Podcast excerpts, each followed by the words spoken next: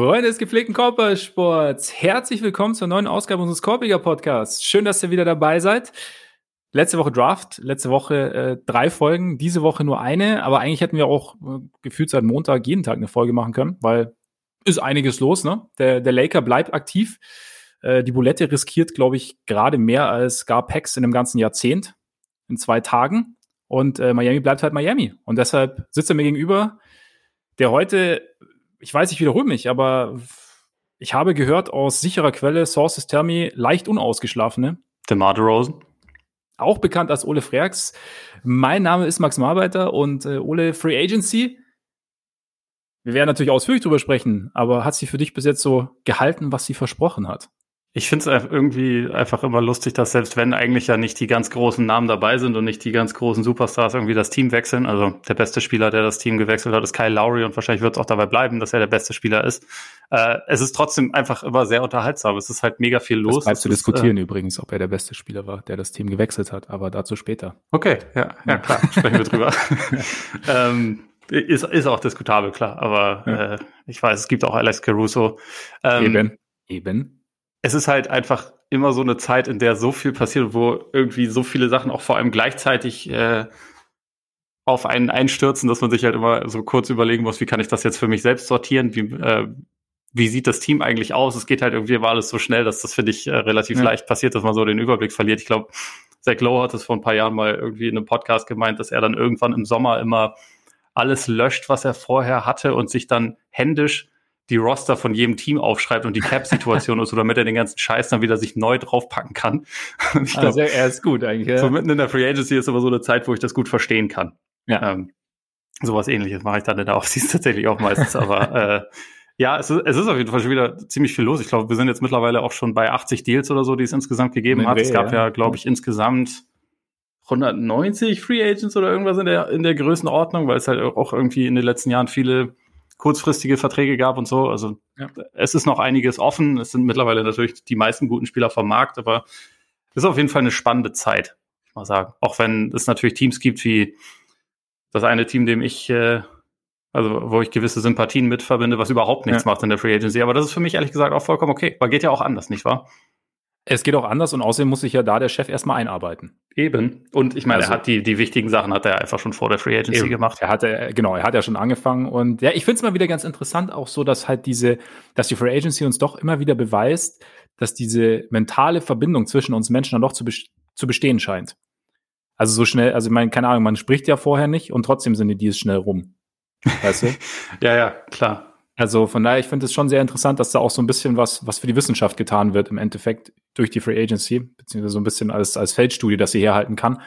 Und äh, ja, es ist immer ein bisschen wild, vor allem halt, wenn man nachts nicht, du bist halt nicht wach und dann morgens wachst du aus. Ein bisschen wie Weihnachten tatsächlich. Also gerade für mich dieses Jahr, weil ich ja wusste, bei den Bulls passiert einiges. Ja. Und dann warst du, du wachst halt morgens auf und so erstmal Handy an, so, oh, und dann musst du erstmal durch alles durchscrollen, was äh, die Kollegen Woj und Shams und, und Chris Haynes und wer noch alles irgendwie so über die Nacht vermeldet haben. Und dann denkst du, okay, ich habe alles gesehen und dann gehst du mal zum und so, ah, okay, also da war ja noch was. Und ja, äh, witzig auf jeden Fall. Äh, es war interessant. Es gab äh, diverse, es gab Aktivposten. So kann man es vielleicht sagen. Ja. Also, wie gesagt. Und es gab drei Team-Trades eine Minute nach dem Start der Free Agency, ja. wo natürlich wie es schon diverse Telefonkonferenzen gegeben hat. Mind, Mind Games. Ja, genau. Mind das ist die, diese Telepathie, von der du sprichst. So ist es, so ist es, genau. Und äh, wie gesagt, Lakers Heat natürlich wieder die Kultur. Krass, bin, bin gespannt, wann, wann der Begriff eigentlich auf den Index kommt, so in der, in der Basketballwelt, oder ob er eigentlich schon lange drauf gehört. Ja, äh, also ich, ich benutze ihn schon lange nur noch ironisch, aber das, ja. äh, ist irgendwie, ich glaube, dort ist es noch nicht passiert.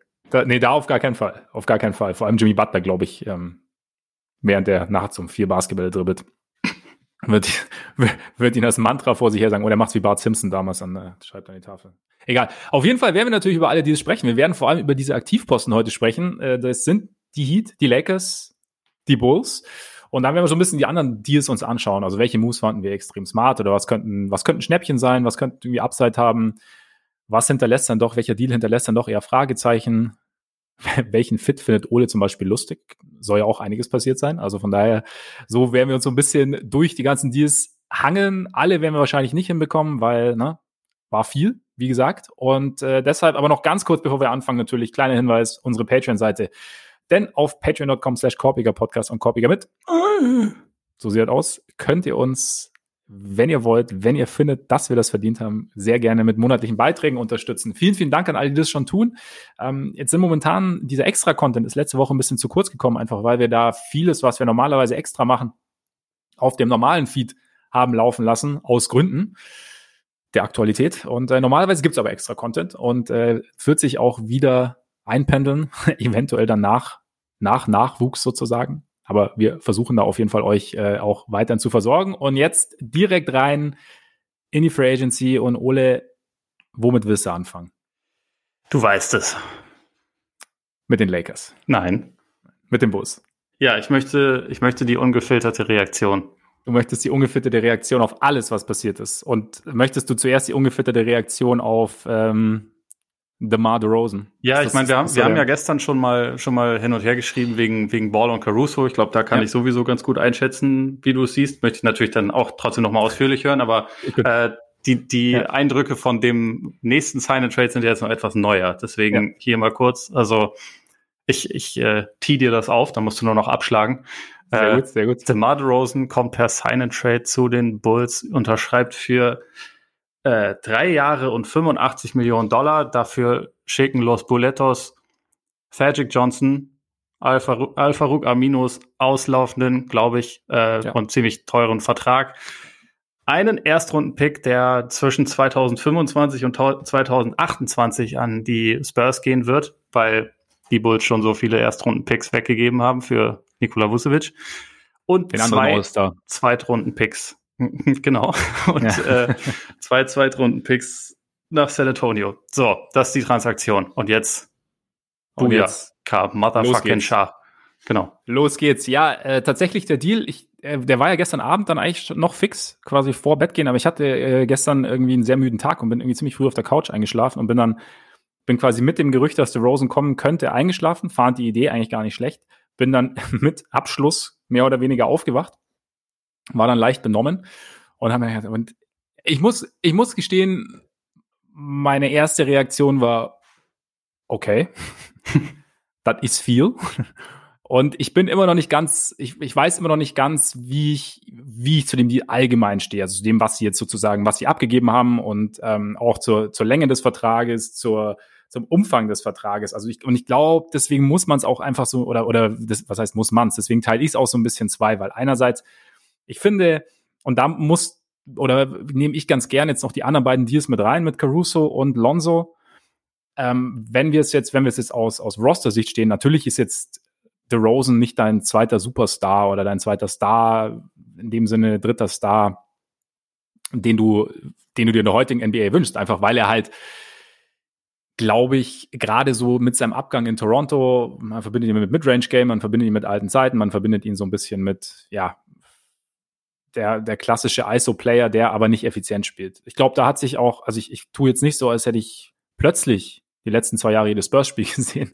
Aber äh, was, was man so hört, hat er sich in seiner Spurs-Zeit doch nochmal so ein bisschen neu erfunden, ist vielleicht übertrieben, aber ein bisschen überholt sozusagen, ist ein deutlich besserer Playmaker geworden, ist äh, ein sehr, sehr guter Passer geworden, auch so rund um die, rund um Zonenrand und ähm, bleibt weiterhin sehr effizient aus der Mitteldistanz an die 50 Prozent, geht viel an die Freiwurflinie. Und ich glaube, das sind so ein bisschen so Sachen. Ich habe so das Gefühl, dass die Bulls gesehen haben, okay, wir bekommen jetzt diesen klassischen, naja, sagen wir mal, Playmaker, Lead Guard, den wir vielleicht gern hätten, der alle Aspekte des Playmakings und der Offense ausführt, den bekommen wir jetzt nicht. Oder auch der Defense ausführt, die bekommen wir jetzt nicht. Sondern hast du jetzt, dann haben sie Lonzo geholt. Haben wir auch schon drüber geredet, ist nicht der klassische Playmaker, sondern ist halt jemand, der in Transition den Ball extrem gut, äh, extrem schnell weitergibt, extrem präzise weitergibt, der dann eben auch im Halfcourt aber weniger initiiert als am Laufen hält oder halt dir nochmal so, eine, so einen Second, so einen zweiten Exit gibt. Ähm, also hast du, da bist du ein bisschen, bisschen auf Levine angewiesen. Gleichzeitig ist, ist Lonzo ein sehr, sehr guter Verteidiger, aber eher so im Teamverbund, nicht als Point of Attack. Da kommt dann wieder Caruso ins Spiel. Gleichzeitig hast du jetzt mit, mit Rosen hast du jetzt jemanden geholt, der auch Playmaking im Halfcourt übernehmen kann, der auch ein Pick and Roll laufen kann, zum Beispiel mit Vucevic. Ähm, das hat jetzt ja am Anfang mit, mit, haben wir ja gehofft, so ein bisschen wir, vor allem, also, ne? äh, dass es mit äh, zwischen Levine und, und Vucevic gut funktionieren wird, gut funktionieren sollte. da sind wir jetzt wieder natürlich bei kein Trainingcamp, keine Trainingseinheit und so, hat nicht so gut funktioniert. Aber du hast ja jetzt noch jemanden, der sozusagen da den Playmaker geben kann und Lonzo ist wieder so ein bisschen Offball. Das heißt, das finde ich finde den Fit da gar nicht so blöd und ich glaube, ähm, ja, Rosen war irgendwie sehr balldominant. Ich habe aber auch so den Eindruck, dass jetzt so dieses Setup in Chicago auch seinem Spiel durchaus entgegenkommen könnte, nämlich, dass er derjenige ist, der ganz klar so ein bisschen, wie gesagt, dieses Playmaker übernehmen kann, aber wenn er selber kreiert, schon auch, also alle anderen können das Feld für ihn breit machen, inklusive Center Vucevic, der rausgehen kann, der auch ein Pick and Pop mit ihm spielen kann, theoretisch, den auch, den du auch als Defense dann irgendwie ernst nehmen musst.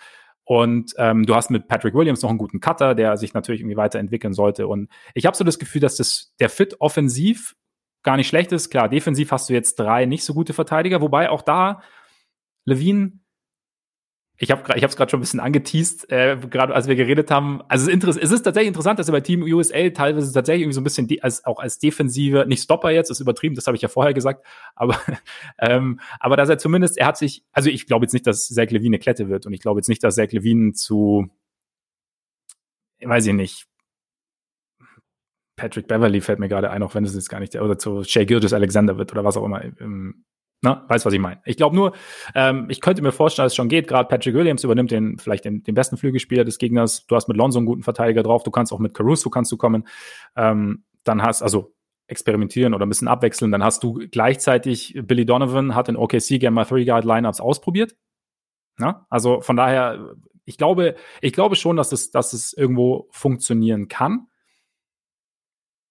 Jetzt kommt natürlich die Frage halt des, des Deal oder das, oder ich glaube, dass es gar nicht, dass es, dass es gut funktionieren kann. Ich glaube auch, dass die Bulls ein sehr, sehr, eine sehr, sehr spaßige Offense weil, bieten können, weil sie dann einfach so ein bisschen, ja, so eigentlich so dieses Positionslose, abgesehen vom Vucevic, schon so ein bisschen maximieren können. Also ob jetzt, ob jetzt der Rosen irgendwie ein Vierer ist, wie es ja manchmal genannt wurde, weil er in San Antonio teilweise drauf gespielt wurde, aber du hast zumindest zwischen eins und vier können sie mehr oder weniger durchwechseln. Also nicht, dass Pat Williams jetzt auf einmal den, den klassischen Playmaker gibt, aber auch er hat letztes Jahr teilweise den Ball nach vorne gebracht.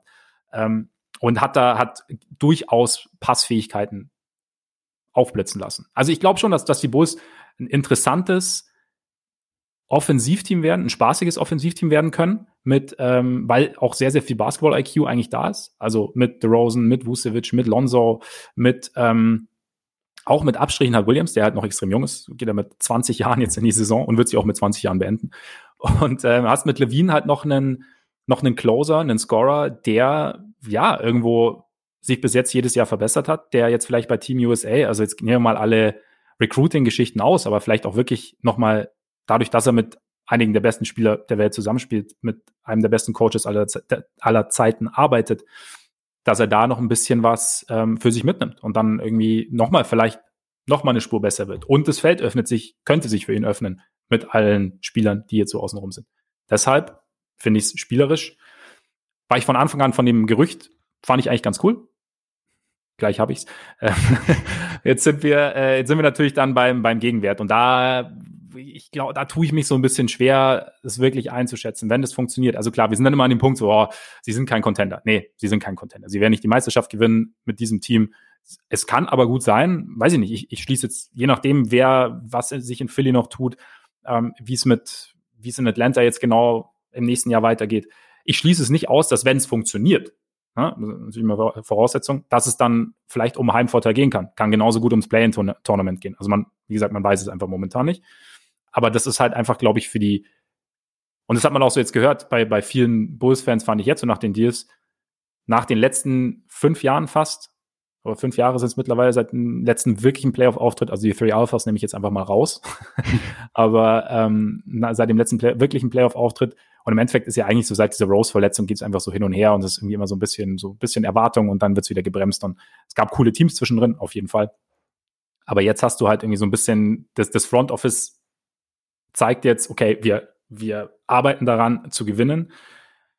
Macht es damit natürlich für Spieler interessanter. Natürlich kannst du jetzt kein Free Agent signen momentan, weil du mit Levine verlängern willst, aber das ist auch ein Punkt. Also, wenn du mit, mit irgendwelchen, wir, wir schauen und wir, wir bauen langsam auf, weiß ich nicht, wie, wie sehr du Levine davon überzeugst. Und wenn Levine, und dann bin ich halt so ein bisschen bei dem Best-Case-Szenario, das sich aber gar nicht so ausschließt, dass Levine vielleicht sich dann irgendwie unter den besten 15 Spielen der Liga ähm, etabliert. Und dann lohnt sich schon wieder. Aber wie gesagt, bist du mit ist der Rosen so, bringt, gibt er dir so viel mehr als Young, dass du halt eben diesen, diesen First Rounder abgeben musst. Und wir haben ja auch drüber geredet, das bindet dir dann wiederum die Hände in Richtung anderer Deals. Ähm, bist du wirklich, wie, wie, wie altert dieser Vertrag sozusagen? 85 Millionen, drei Jahre ist schon sehr, sehr viel. Dann bist du natürlich, haben ja auch viele gesagt, der Markt. Also gegen wen haben sie denn geboten? Der wirklich, also die Clippers waren ja noch im Gespräch konnten jetzt nicht so weit, es ist ein sehr, sehr langer Monolog, ich weiß, aber die Clippers waren lange im Gespräch, aber so viel hätten die nicht bieten können. Also warum denn, warum denn so viel? Aber vielleicht ist es einfach, es ist halt so der, der Schritt, okay, die Bulls kommen, glaube ich, nach den letzten Jahren, was das Ansehen innerhalb der Liga angeht, von ganz, ganz weit unten. Das heißt, weil einfach so, ich meine, wir haben ja gehört, wie Garpax teilweise, also mit Spielern, wie mit Spielern umgegangen wurde, wie in Verhandlungen, wie sie sich verhalten haben die Coaching-Situation war nicht ganz optimal. Und ich glaube, es ist halt, vielleicht müssen sie momentan auch einfach ein bisschen überbezahlen. Wie es sich, ob es sich am Ende aussah, es kann schiefgehen, definitiv. Aber ich, ich kann, ich kann nachvollziehen, weshalb sie jetzt The Rosen verpflichtet haben. Und bin jetzt gespannt, wie sich halt dann auch finanziell auszahlen wird. Wenn, wenn Levine natürlich geht, ist es ein bisschen Blade, aber ja. Das Punkt. waren jetzt sehr, sehr viele Ansatzpunkte. Ja. Äh, wenn Levine bleibt, ist würde ich jetzt auch sagen, dass das Ceiling über die nächsten vier, fünf Jahre wahrscheinlich nicht mehr als äh, vielleicht eine Runde in Playoffs ist, aber egal. Ähm, einmal kurz zum Sportlichen, würde ich einmal sagen. Ja. Ich glaube, äh, offensiv kann das schon funktionieren. Also bei DeRozan ist zwar das äh, bisschen bekanntes Thema, dass er jetzt Offball nicht so effizient ist, einfach weil er keinen ähm, keinen signifikanten Distanzwurf hat, aber er ist trotzdem sehr guter Offensivspieler. Ich glaube, er wird auch äh, dabei helfen, wenn, wenn Levine quasi mal draußen ist, dass die Offensive laufen bleibt. Und er ist jemand, der, das haben wir ja mehrfach gesagt, also wenn es auch darum ging, wo könnte er landen in dieser Offseason, dass er halt auch am Ende von Spielen Entscheidungen treffen kann. Absolut. Und ich glaube, das war halt, also Levine ist da drin auch gut, aber wenn man noch jemanden hat, der das auch kann, das schadet definitiv nicht. Und also so rein, rein sportlich, ich glaube auch mit Lonzo kann das theoretisch ganz gut funktionieren. Defensiv habe ich meine Zweifel. Also ich glaube, die Bulls werden Schwierigkeiten haben, eventuell große Schwierigkeiten haben, eine mittelmäßige Defense zu stellen. Ähm, ist jetzt natürlich auch noch ein bisschen die Frage, wie sie den, wie sie den Frontcourt noch auffüllen. Gerade wenn man jetzt sieht, dass sie Young abgegeben haben, den ich schon also eigentlich sehr gut und vor allem ja auch switchable fand letztes Jahr. Absolut. Äh, da verstehe ich überhaupt nicht, warum man nicht einfach Thais gehalten hat. Also auch für die Summe, weil das, das Geld hätten sie gehabt. Das, sie hätten, glaube ich, auch Bird Rights gehabt. Das heißt, es wäre einfach gegangen. Ähm, ich glaube aber, ich glaube aber, dass das so ein bisschen das Ding war, dass sie diesen Sign and Trade dann auch irgendwie brauchten, um noch mehr, also es war dann, glaube ich, also wenn der, die, wenn sie ihn einfach halten, können sie, glaube ich, andere Deals nicht machen. Ich glaube nur dadurch, dass sie, dass sie den, dass sie Thais haben gehen lassen, haben sich andere Türen geöffnet irgendwie. Aber die haben, weil sie haben ja auch diesen, sie haben auch den hier JJ Polk von den Pelicans, diesen Salary Cap Experten verpflichtet, gleich letztes Jahr. Und dass sie jetzt halt so über Cap irgendwie quasi momentan unterwegs sind. Ich weiß nicht, ob das gegangen wäre, so wie es momentan geht, wenn sie Thais gehalten hätten. Bin ich mir aber jetzt selber nicht sicher. Ja, ich meine, ist dann vielleicht auch ein bisschen die Frage, ähm, ob man dann vielleicht The Rosen nur äh, 18 Millionen im Jahr hätte bieten können, was vollkommen okay gewesen wäre. Absolut, also ja, du, hast ja. den, du hast den Markt angesprochen. Äh, ja. Aber ja, wie gesagt, ich glaube, sportlich, es ist halt so ein bisschen die Frage, und das hatten wir beim Vucevic-Ding auch schon, wie viel Sinn ergibt es jetzt für ein Team, was wahrscheinlich nicht über, sagen wir mal, eine Playoff-Teilnahme erstmal, also eine reine Teilnahme, nicht da dort irgendwas reißen herauskommen wird. Äh, wie sehr lohnt es sich dafür jetzt halt einerseits Geld und andererseits in der Assets in die Hand zu nehmen und sich halt so ein bisschen den Spielraum zu verbauen. Da äh, haben wir, glaube ich, eh ein bisschen unterschiedliche Meinungen dazu, aber ich, ich denke halt, dass man respektabel sein will, finde ich vollkommen verständlich. Nur es muss andere Wege dorthin geben, als halt so viel, so viel Flexibilität sich zu verbauen, weil man hat jetzt natürlich ein besseres Team, als man es im Vorjahr hatte. Das steht außer Frage. Aber von diesem Team, was jetzt etwas besser ist, den Schritt zu machen zu einem richtig guten Team. Das wird halt eine riesen Herausforderung und da sehe ich so nicht wirklich, wie, wo das herkommen soll, außer du hast Levine angesprochen, wenn der jetzt ein Top 15 Spieler wird, wenn Lonzo äh, auf einmal sich nochmal ganz doll verändert, wenn Patrick Williams total einschlägt. Aber das Ding ist, wenn Patrick Williams total einschlägt, dann ist Vucevic wahrscheinlich schon wieder nicht mehr da oder halt auf dem absteigenden Ast und der Rosen sowieso. Deswegen, ich verstehe die Timelines nicht und vor allem teilweise die Ungeduld bei den Transaktionen verstehe ich nicht, weil eigentlich hätte ich so selbst gestern noch, hätte ich gesagt, also abgesehen von dem Vucevic-Deal, den ich da auch immer noch kacke fand, war das ja nicht schlecht, Ball zu holen. Der ist jung, der passt neben Levine, das kann zusammen wachsen. Auch Caruso fand ich, fand ich vernünftig. Warum diese Ungeduld? Und dann grundsätzlich, dass man sagt, jemand wie The Rosen, um den sollten wir uns bemühen, das finde ich sogar noch verständlich. Nur die Art und Weise, und ich finde, das, das kam bei dir jetzt auch nicht wirklich raus. Die Art und Weise, wie man diesen Deal jetzt gemacht hat, wie viel man dafür abgegeben hat, das finde ich halt viel zu einseitig und viel zu viel drauf bezahlt. Weil, also einerseits, weil man nicht weiß, gegen was, gegen was und wen haben sie geboten, hätten die Spurs darauf bestanden, okay, diese zwei Zweitrunden-Picks, die brauchen wir auch noch zwingend. Äh, ist Young nicht der wahrscheinlich, also letzte Saison, wenn sie ihn vor, vor der Trade Deadline abgegeben hätten, hätten sie ziemlich sicher einen Erstrunden-Pick zurückbekommen. Den geben sie jetzt dann halt einfach, hätten einfach mit ab. Warum? Warum macht man das denn?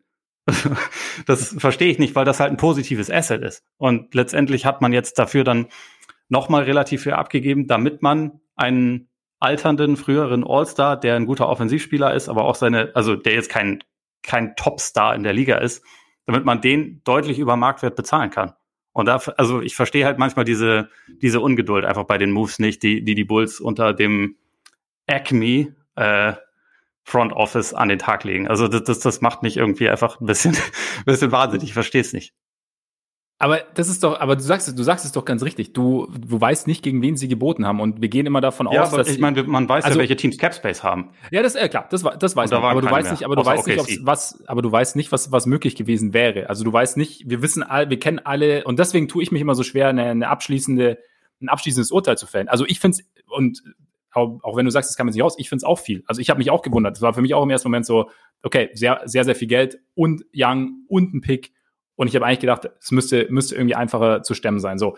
Ähm, aber die sind ja, und wir sehen halt, wir sehen das offensichtlich, wir sehen das Ergebnis. Und wir, deswegen können wir, aber das sehen ja die anderen auch. Und vielleicht, also beziehungsweise sehen ja in dem Fall Kani sowas und, und Eversley ja auch. Und ähm, sie werden sicherlich ihre Gründe gehabt haben, ob die jetzt hinten raus richtig sind oder nicht, oder ob das, aber ich glaube, die klassische Reaktion ist bei so einem Deal, ja, das war jetzt zu viel, das war jetzt zu viel. Aber wir kennen, wir kennen die kompletten Implikationen nicht. Wir wissen nicht, in, in welchen, wie sie jetzt zum Beispiel das Team oder was, welche Stufe dieses Plans diese Verpflichtung oder dieser Sommer jetzt ist. Wir wissen nicht, wie sie planen. Und, natür und natürlich, es ist definitiv schwieriger, ähm, sich zu bewegen, wenn du, wenn du kein, wenn du keine Picks hast. Also ja, sie haben jetzt ja, wie gesagt, der frühestens 25, also die nächsten Jahre können sie keine Picks abgeben. Sie haben natürlich dann wieder ein, eigene Picks dann nächstes Jahr dann, weil, du, weil du ja nicht zwei Jahre in Folge abgeben darfst.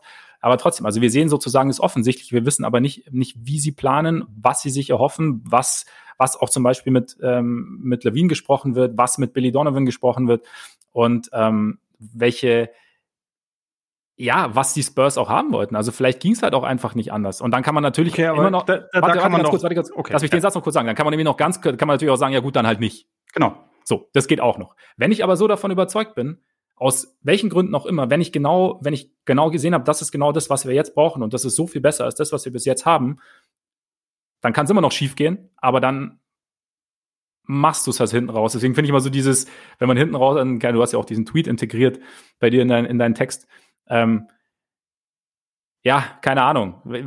Klingt jetzt natürlich, natürlich klingt's blöd. Also beziehungsweise natürlich klingt's oder klingt's fragwürdig, sagen wir es mal so. Aber wir kennen die Implikationen nicht. Deswegen tue ich, mag ich es immer nicht so gern, wenn man so abschließende Urteile fällt. Also wie gesagt, man kann Fragezeichen sind auf jeden Fall, sind definitiv berechtigt.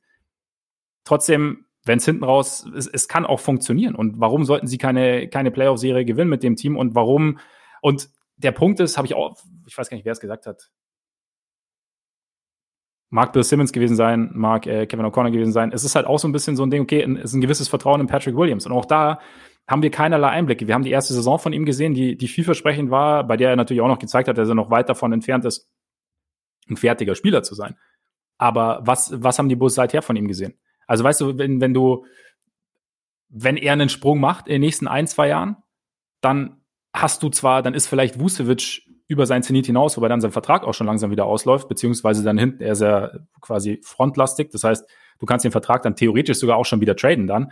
Aber du bist, du, du spielst auch insgesamt auf einem höheren Niveau, ziehst vielleicht den jüngeren Spieler mit hoch, hast dann, dann von dem Niveau äh, bricht dir dann einer weg und du kommst, hast dann wieder die Möglichkeit, vielleicht noch jemanden dann irgendwie dazu zu holen. Also ich meine, das ist halt, der klassische Weg wäre durch, also durch einen Draft, aber die, wie gesagt, die Bulls sind im Rebuild, aber auch nicht im Rebuild, weil sie halt irgendwie gar nicht so, ja, und sie haben ja noch junge Spieler. Lonzo, Levine ist nicht so alt, ähm, Kobe White, sie haben ähm, Williams, sie haben, das vergesse ich gerade, ja, Caruso ist auch 27, ist nicht der allerjüngste, ähm, aber es ist trotzdem, und es, sie sind ja eben auch noch nicht fertig. Also was passiert zum Beispiel, sie haben immer noch Lauri, Also keine Ahnung, ob es keinen Markt gibt, keine Ahnung, aber was jetzt dann an Big Man dafür möglich ist, was passiert jetzt nach dem Ayodo Sumo Draft mit, mit Kobe?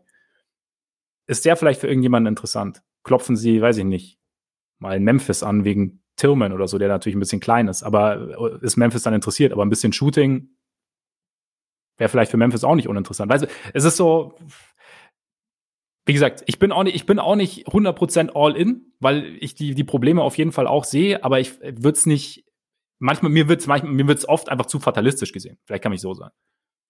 Das kann ich noch verstehen, aber also ich finde teilweise, man versucht ja einfach auch teilweise nur das äh, irgendwie nüchtern zu analysieren. Also und wenn ja. jetzt, also man, es gibt ja Modelle, es gibt ja Projektionen, es gibt vor allem auch, also bei jemandem wie The Rosen, das, was man über Jahre gesehen hat, es gibt auch das, was man von Ted Young gesehen hat, es gibt äh, Analysen. Also natürlich ist dann immer so die Frage, wie, wie passt es im Endeffekt zusammen. Aber wenn jetzt beispielsweise die Kal Kalkulation ist, jemand wie DeMar Rosen gibt dir die Möglichkeit pro Saison drei Spiele, vier Spiele mehr zu gewinnen, was auch immer im Vergleich zu einem komplett durchschnittlichen Spieler auf seiner Position. Und solche Projektionen gibt's ja. Ist es das dann wert, dass man so viel dafür abgibt? Und da, ich finde, das kann man im Vakuum schon sagen, wahrscheinlich nicht.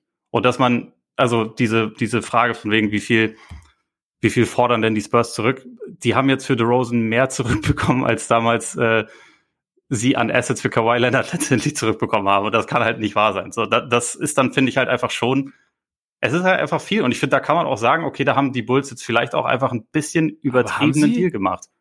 Haben sie jetzt für, also, also ist quasi jetzt, ist es Thad Young und ein First Rounder und äh, ein Second Rounder und der Vertrag von Amino, der übrigens den Bulls auch nach dem Magic Trade irgendwie, also es wurde schon gesagt, vielleicht kann man ihn traden, aber der ist jetzt ja auch ziemlich dick, dass sie den noch aufnehmen mussten. Jetzt haben sie ihn irgendwie quasi weitergebracht sozusagen. Ist das wirklich mehr als The Rosen und Jakob Pöltl, bei dem jedes Jahr, letztes Jahr jeder gesagt hat, oh, wie geil ist Jakob Pöltl? Klar, kein Superstar. Also weißt du, es ist halt immer, es ist Nein, halt irgendwie auch immer so ein bisschen Es gab halt zum Beispiel keinen Erstrunden, es gab da, wenn ich es richtig im Koffer überhaupt keinen einzigen Pick dazu. Das waren jetzt drei Picks es ist, ich, ich sag gar nicht, oder beziehungsweise ich, ich rede mir auch nicht ein, dass das jetzt irgendwie wenig war. Und ich rede mir auch nicht ein, dass das auf jeden Fall funktioniert und dass das auf jeden Fall der richtige Move war. Ich finde halt nur mal so, Projections, ja, also man kann damit, also was heißt, man kann damit. es ist gut, damit zu arbeiten, aber es ist auch nicht, es ist auch nicht, gerade in einem, in einem Front Office, in dem ja Leute sind, die von dem Sport wesentlich mehr verstehen als ich jetzt, ähm, gibt es sicherlich auch noch andere Parameter, die dann irgendwie eine Rolle spielen. Und wie gesagt, es schützt sie nicht vor Fehlern und das heißt nicht, dass ich vielleicht, ich hätte vielleicht den Deal auch nicht so gemacht. Also weißt du? Aber wie, und wie, diese Fragezeichen darf man gern stellen und darauf man, darf man auch gern darauf hinweisen. Ich, ich, nur, ich bin nur vorsichtig zu sagen, das war jetzt auf jeden Fall Quatsch und sie haben sich jetzt damit ihre Zukunft verbaut, weil wir einfach nicht mal, wir haben ja eine, also bevor wir einmal gesehen haben, wie, wie die Kollegen zusammenspielen und vielleicht sagt die Projection, nach allem, was wir bis jetzt bei anderen Teams gesehen haben, oder beziehungsweise bei ihren jeweiligen jetzigen Teams und anderen Teams, bringt er dir nicht so viel. Aber plötzlich ist die ähm, Dynamik und ähm, das Zusammenspiel mit unter diesen fünf, sechs, sieben, die jetzt da sind, acht, so gut, dass es hinten raus zehn Siege mehr sind. Man weiß es halt einfach nicht. Niemand, niemand hat damit gerechnet, niemand hat damit gerechnet, dass die Hawks in Conference Finals stehen. Das ist halt einfach Sport und klar, ne, ne also nicht, dass die Bulls in die Conference Finals kommen, aber es ist einfach, wir, ich glaube, in, in solchen Analysen so schnell danach, ohne was gesehen zu haben, glaube ich, sind wir zu schnell zu final. Da, da würde ich dir zustimmen. Also es ist natürlich auch immer, also gerade jetzt, wo wir auch noch gar nicht wissen, wie der Kader dann am Ende dann, ja. wenn er vollständig ist, aussieht und so. Das stimmt natürlich. Aber es ist auch nicht alles Zufall, was man da vorgesehen hat, weil es, es klingt für mich nein, jetzt nein, so, so, wie, wenn du das so sagst, klingt das so ein bisschen so, wir haben das ja alles noch gar nicht gesehen. Und also die meisten Spieler haben wir ja schon so ein bisschen gesehen. Deswegen Auf jeden einen, Fall, ja, einen Educated Guess kann man machen. Ja, Aber dann, dann ähm, Vielleicht kurz, was wäre denn jetzt so, stand jetzt ungefähr deine Erwartung, wo sich die Bulls einsortieren? Also wenn du, wenn wir, wenn wir jetzt vielleicht schauen in der Eastern Conference, ich nehme an, wir sind wahrscheinlich, also über die Heat sprechen wir gleich wahrscheinlich eh noch kurz, aber ja. ich glaube, Milwaukee und Brooklyn sehen wahrscheinlich die meisten Leute relativ weit oben. Äh, Miami ist nicht so schlecht, Philly ist nicht so schlecht. Äh, die Haken, die du angesprochen hast, waren in den Conference Finals. Wo, wo würdest du denn die Bulls, also nach deinem Gefühl, jetzt einsortieren? Also ich habe es vorher schon gesagt, ich finde es wahnsinnig schwierig, sie einzusortieren. Also einerseits, weil ich glaube, weil ein gewisses Ceiling auf jeden Fall da ist und weil ich auch davon überzeugt bin, dass das, was wir letztes Jahr einfach gesehen haben, am Ende nicht, nicht der, der Realität automatisch entspricht. Ähm, weil einfach viel, viel, viel Talent da ist. Also ich, also ich würde, ich würde ein Spektrum nennen zwischen Heimvorteil ganz hinten und Play-in. Da irgendwo sehe ich sie. Weil mehr kann, mehr kann ich momentan nicht sagen. Also ich, ich sehe klar besser, auf jeden Fall Brooklyn, ähm, Milwaukee, Miami, Philly im Grunde ja, aber da, Philly, keine Ahnung, was passiert in Philly? Bleibt Ben Simmons? Ist Ben Simmons, kriegt man es irgendwie zusammen? Wen holen sie für Ben Simmons? Aber dann im Endeffekt vielleicht vier, fünf, fünf vielleicht realistischer Hawks, so, aber irgendwo, irgendwo da, glaube ich, könnten sie, können sie schon mit rein. Also sehe ich, sehe ich nicht als, nicht als unrealistisch an. Wie gesagt, immer mit dem, das, mit der, mit dem Haken sozusagen, dass es, dass es, dass es zusammengeht und dass sie auch noch für den Frontcourt so ein bisschen, bisschen Tiefe, vor allem Dynamik so ein bisschen finden, weil das, das fehlt mir jetzt gerade schon so ein bisschen. Also so eine Mischung aus Länge und Dynamik, weil du halt momentan halt Vucevic hast, der nicht der Allerschnellste ist und dann wird's halt schon ein bisschen eng. Da bin ich mal gespannt, was halt, was halt noch passiert. Aber es kann auch genauso gut sein, dass es nicht funktioniert und dass sie dann auf einmal irgendwie auf Platz neun reingehen. Also ja. das, deswegen, das meine ich. Also es ist jetzt nicht, aber sie haben so grundsätzlich mal die, die Aussicht, haben sie einfach für mich schon irgendwie nach oben versetzt. Und äh, jetzt mal, wenn, wenn du jetzt vom Analytischen weggehst, oder in Anführungszeichen Analytischen weggehst, für mich als Fan ist es einfach geil, jetzt mal wieder einfach so ein bisschen. Es ist auf jeden es ist eine ganz andere Situation als die Three Alphas zum Beispiel. Ja, das, das kann ich definitiv nachvollziehen. Und also so aus äh, neutraler Sicht, ich habe tatsächlich auch mehr Bock, mir das Team jetzt anzusehen. Also gerade ja. auch äh, offensiv. Und das spielt natürlich auch eine Rolle letztendlich. Also ich glaube, das spielt auch für so eine Franchise eine Rolle. Ähm, wie gesagt, ich, ich finde, wenn wir, wenn man jetzt so auf einzelne Transaktionen dann schaut, dann kann man halt schon irgendwie festhalten, vielleicht hätten sie das, was der Rosen ihnen gibt, auch anderweitig günstiger bekommen, vielleicht hätten sie ihn auch Wirklich? günstiger bekommen, aber dass man erstmal sagt, okay, ich kann mir jetzt vorstellen, das macht nächste Saison ein bisschen mehr Spaß, ihn zuzuschauen, äh, finde ich vollkommen legitim. Ich habe jetzt meine komplette Liste vom Osten noch nicht. Und ich meine, die Teams sind ja auch noch nicht alle fertig. Ich hätte jetzt erstmal gedacht, irgendwie zwischen sechs und zehn tippe ich wahrscheinlich, aber hm. mal gucken. Ist ja noch ein bisschen was offen. Aber äh, lass uns vielleicht auch noch über die anderen Teams sprechen. Eben, eben. Wir, wir sind äh, schon ein bisschen drin, ja, auf jeden Fall. Ähm, ja, dann sollen wir, sollen wir Miami gleich machen. Weil ja, warum nicht? Wir haben ja, haben es ja schon angerissen, auch einiges passiert. Also Lowry ist tatsächlich am Südstrand bei seinem guten Kumpel James Butler Sign Trade, Dragic und Precious Achuva Richtung Toronto. Dafür Lowry jetzt drei Jahre 90 Millionen. Dann hat noch Kollege Jimmy Butler himself verlängert. Vier Jahre 184 Millionen, startet aber erst nach dieser, also nach der jetzt kommenden Saison, ne? Ja. Also er hat noch ein Jahr Restvertrag. Genau. Dann PJ Tucker, zwei Wo Jahre. Wir schon bei stolzen Preisen sind. So ja. nebenbei. genau. Ähm, und natürlich Kollege Robinson. Ja. Fünf Jahre 90 Millionen. Ja, und ich glaube, es gibt irgendwie im vierten Jahr eine Early Termination Option, ne? Also letztendlich eine, eine das kann sein. Teamoption. Ich meine, das hätte ich noch gelesen, aber also auch so ist es natürlich eine, äh, eine ordentliche Hausnummer, aber hatten ja. wir ja, glaube ich, auch über das Jahr so spekuliert, gerade nach ja. der letzten Offseason, wo ja Bertans und, und Harris auch in der Größenordnung letztendlich bekommen ja, haben. Genau. Und Robinson ja. ist einer der fünf besten Schützen der Welt. So von daher ist es wahrscheinlich irgendwie zu erwarten gewesen. Und trotzdem denkt man so, Duncan Robinson. Das ist jetzt ja. nicht der beste Spieler deines Teams, sondern nicht der drittbeste Spieler deines Teams. Das ist eine stolze Summe, aber Shooting ist teuer. Was ja. wir machen. Und, es, ähm, und er ist einer, den du dir defensiv rauspicken kannst in so einem Playoff-Setting. Indeed. Ja, also von daher, aber ja, es stimmt wahrscheinlich. Es ist halt einfach so Shooting. Gerade wenn es ohne, es ist ja nicht nur sein Shooting, sondern auch die Art und Weise, wie er sich in Position bringt für dieses Shooting und damit äh, die Defense vor Probleme stellt und auch die Art und Weise oder beziehungsweise die Größenordnung, in der die Heat auch Shooting brauchen. Ja.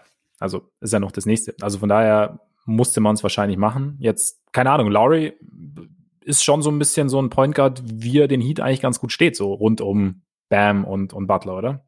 Würde ich auch sagen. Also vor allem, weil er ja auch ein sehr guter Schütze ist. Das braucht es neben den anderen Leuten, die die da rumlaufen haben. Also wenn, wenn wir uns vorstellen, dass äh, Butler, Bam plus Tucker sonst in der Starting Five stehen und dann irgendwie Robinson und Lowry, also kann sich natürlich, also vielleicht ja. kommt unser Freund Tyler Hero da auch noch wieder mit rein, aber ähm, da, da ist nicht so viel Shooting und deswegen ist das, glaube ich, wichtig, dass Lowry das hat, dass er immer noch ein guter Verteidiger ist, dass er halt auch kräftig ist und damit irgendwie er ist halt keiner, den du dir rauspicken kannst. Wenn Leute versuchen, ihn aufzuposten, nimmt er einen Offensivfoul an und dann ist die Geschichte durch. das ist dann Ballgewinn. Ja. Ähm, und ich glaube schon auch, dass er da gut reinpasst. Also halt einfach, weil er ich meine, die Heats sind ja auch so ein äh, Team, was viel von Ball Movement auf verschiedenen Positionen und auch also was Playmaking von verschiedenen Positionen angeht. Und er mhm. hat in Toronto auch viel abseits des Balles gespielt, hat durch seinen Wurf absolut die Fähigkeiten dafür. Äh, ich bin mal gespannt, inwieweit er abbaut. Also, weil ich schon ja. fand, in der letzten Saison war er ich, es war natürlich grundsätzlich auch einfach eine komplizierte Situation mit Tampa, mit den ganzen Covid-Ausfällen und so, aber er hatte jetzt weniger von diesen Spielen, wo man das Gefühl hatte, Kyle Lowry übernimmt das jetzt gerade. Und das muss gar nicht durch Scoring sein, aber vielleicht durch, durch irgendwie, also zigtausend Hustle-Plays, wo er dann irgendwie einfach einen, einen Ball, äh, eine Hand an den Ball bekommt und irgendwie das Spiel so ein bisschen diktieren kann. Ich hatte das Gefühl, das wird ein bisschen weniger. Mhm. Ähm, er ist 35, glaube ich. Äh, ist, glaube ich, jetzt 35, wird, wird glaube ich, Ende nächste Saison dann 36 sein. So. Ja, ich, ich ja. glaube auch. Ähm, dafür ist das schon eine stolze Summe, also weil das ja so, wenn ich es richtig im Kopf habe, auch alles, alles garantiert ist. Äh, die Heat scheinen grundsätzlich ja gerade nicht große Probleme damit haben, Geld auszugeben, was ja auch so ein bisschen eine Frage war, weil das Kreuzfahrt-Business von Mickey also, Harrison doch ziemlich stimmt, getroffen ja. wurde über die letzten ja. Jahre, aber die Kohle scheint noch da zu sein. Ähm, sie starten jetzt nochmal einen Run. Ich glaube, ich würde sagen, gerade gerade Tucker ist schon auch ein Stil für sie. Da haben sie halt sehr davon profitiert, dass Milwaukee, das finde ich ätzend, aber da können wir gleich auch noch drüber mhm. reden, dass äh, ein Team, das gerade Meister geworden ist, keine Lust hat, Luxussteuer zu bezahlen und deswegen einen Starter vom Championship-Team einfach ziehen lässt, kotzt mich an. Aber egal, haben sie halt so gemacht. Miami profitiert davon und ich würde jetzt trotzdem sagen, also für mich sind die jetzt nicht auf den ersten Blick zumindest, auch hier muss natürlich noch alles komplettiert werden und so, aber auf den ersten Blick sind sie jetzt trotzdem nicht auf einer Stufe mit Milwaukee und Brooklyn. Äh, Sehe seh ich ähnlich. Also ich finde auch so ein bisschen, also hier Seth Partner von, von The Athletic hat auch noch irgendwie angebracht gehabt. Also einerseits, dass Lauris Usage runtergegangen ist, was wahrscheinlich im Kontext von Miami jetzt nicht so wahnsinnig schwierig ist, weil du hast ja schon gesagt, diverse Playmaker, du hast Butler, du hast Bam, ähm, da, da ist genug außenrum sozusagen aber auch, dass die Raptors so die letzten beiden Jahre minimal besser waren mit ihm auf der Bank, als wenn er gespielt hat. Und ja, diverse Faktoren, die da mitspielen, aber so dieses Alter und sein Spielstil muss man halt schon so ein bisschen gucken, halt, wie es ist. Und ich meine, ich finde es Wahnsinn, ich finde es wirklich Wahnsinn, so viel, so viel Geld in Spieler zu investieren. und ähm, das kann ihn eigentlich nur auf die Füße fallen. Nein, Quatsch. Also im Endeffekt war, also wenn wir es, wir haben es ja schon gesagt, im Endeffekt ist er der Point Guard, den sie brauchen. Er ist, er ist noch dazu mit ihrem Franchise-Player gut befreundet. Von daher glaube ich, ergibt es, ergibt es Sinn, auch in ihrer Situation. Man kann über ihn auch ganz viele klischeebehaftete Heat-Culture-Artikel schreiben. Und das ist sehr, sehr wichtig, glaube ich. Ja. Das, das gibt, glaube ich, nochmal fünf, fünf Millionen im Jahr obendrauf gab's dann quasi Bonus dafür. Und ich, ich glaube halt schon, dass er da sehr gut reinpasst. Und trotzdem sind es halt so ein bisschen, es hinterlässt halt, wie gesagt, so ein bisschen Fragezeichen. Auch bei Butler ist ja, ist ja auch immer wieder hier mal ein bisschen zwickt's und da zwickt's ein bisschen, schreiben ja auch sehr viele, hat schon das eine oder andere Thibodeau-Jährchen hinter sich und äh, ist vielleicht dann eigentlich gar nicht mehr Anfang 30, sondern eigentlich schon Ende 30. Er hat in der Serie gegen die Bucks gerade weniger Punkte gemacht als Brent Forbes, wenn ich richtig im Kopf habe. Ich glaube irgendwie so, ja, weil Brent Forbes mit zwischenzeitlich auch ziemlich heiß war, muss man sagen. Ja, und danach in keinem Spiel in der gesamten, genau, ja, genau. gesamten Postseason mehr und jetzt ja, äh, ja. für also sehr unzeremoniell wieder Richtung San Antonio gegangen ist. Ja. Aber Back to the roots sozusagen, aber ja, er war vielleicht genau nur für, vielleicht war das, vielleicht war das genau der Punkt, den sie während der letzten oder beim Videostudium der letzten, der, der Serie im Jahr da, zuvor dann irgendwie festgestellt haben, dass ein Typ wie Brent Forbes ihnen gefehlt hat. Das Wahrscheinlich. Einfach. Keine Ahnung. Naja, auf jeden Fall, es ist halt so ein bisschen, ich glaube, das ist so ein bisschen das Fragezeichen. Shooting haben sie immer noch nicht wahnsinnig viel, die Heat. Also haben jetzt auch mit Dragic so ein bisschen Shooting natürlich dann auch verloren. Und ähm, Hero sieht dann vielleicht aber auch wieder ein bisschen besser aus. Ist vielleicht auch so ein bisschen Punkt. Haben wir auch gesagt. Also quasi Rookie-Saison gespielt, dann Bubble, kaum Pause gehabt, ging direkt weiter. Packst du vielleicht auch nicht so einfach. Ja, und Tucker gefühlt steht er jedem gut. Ja, auch da ist er halt trägt halt offensiv nichts mehr bei. Aber, ja, genau, er trägt aber halt defensiv halt schon. Ja, und dann ist aber, das ist halt die Frage, wie gut ist, na gut, ich meine, wie gut es dann in einem Setting wie Miami funktioniert, wenn du dann da jemanden hast, von dem haben wir auch in den Playoffs gesehen, dass die Leute von Tucker sehr, sehr oft sehr, sehr intensiv abgesunken sind.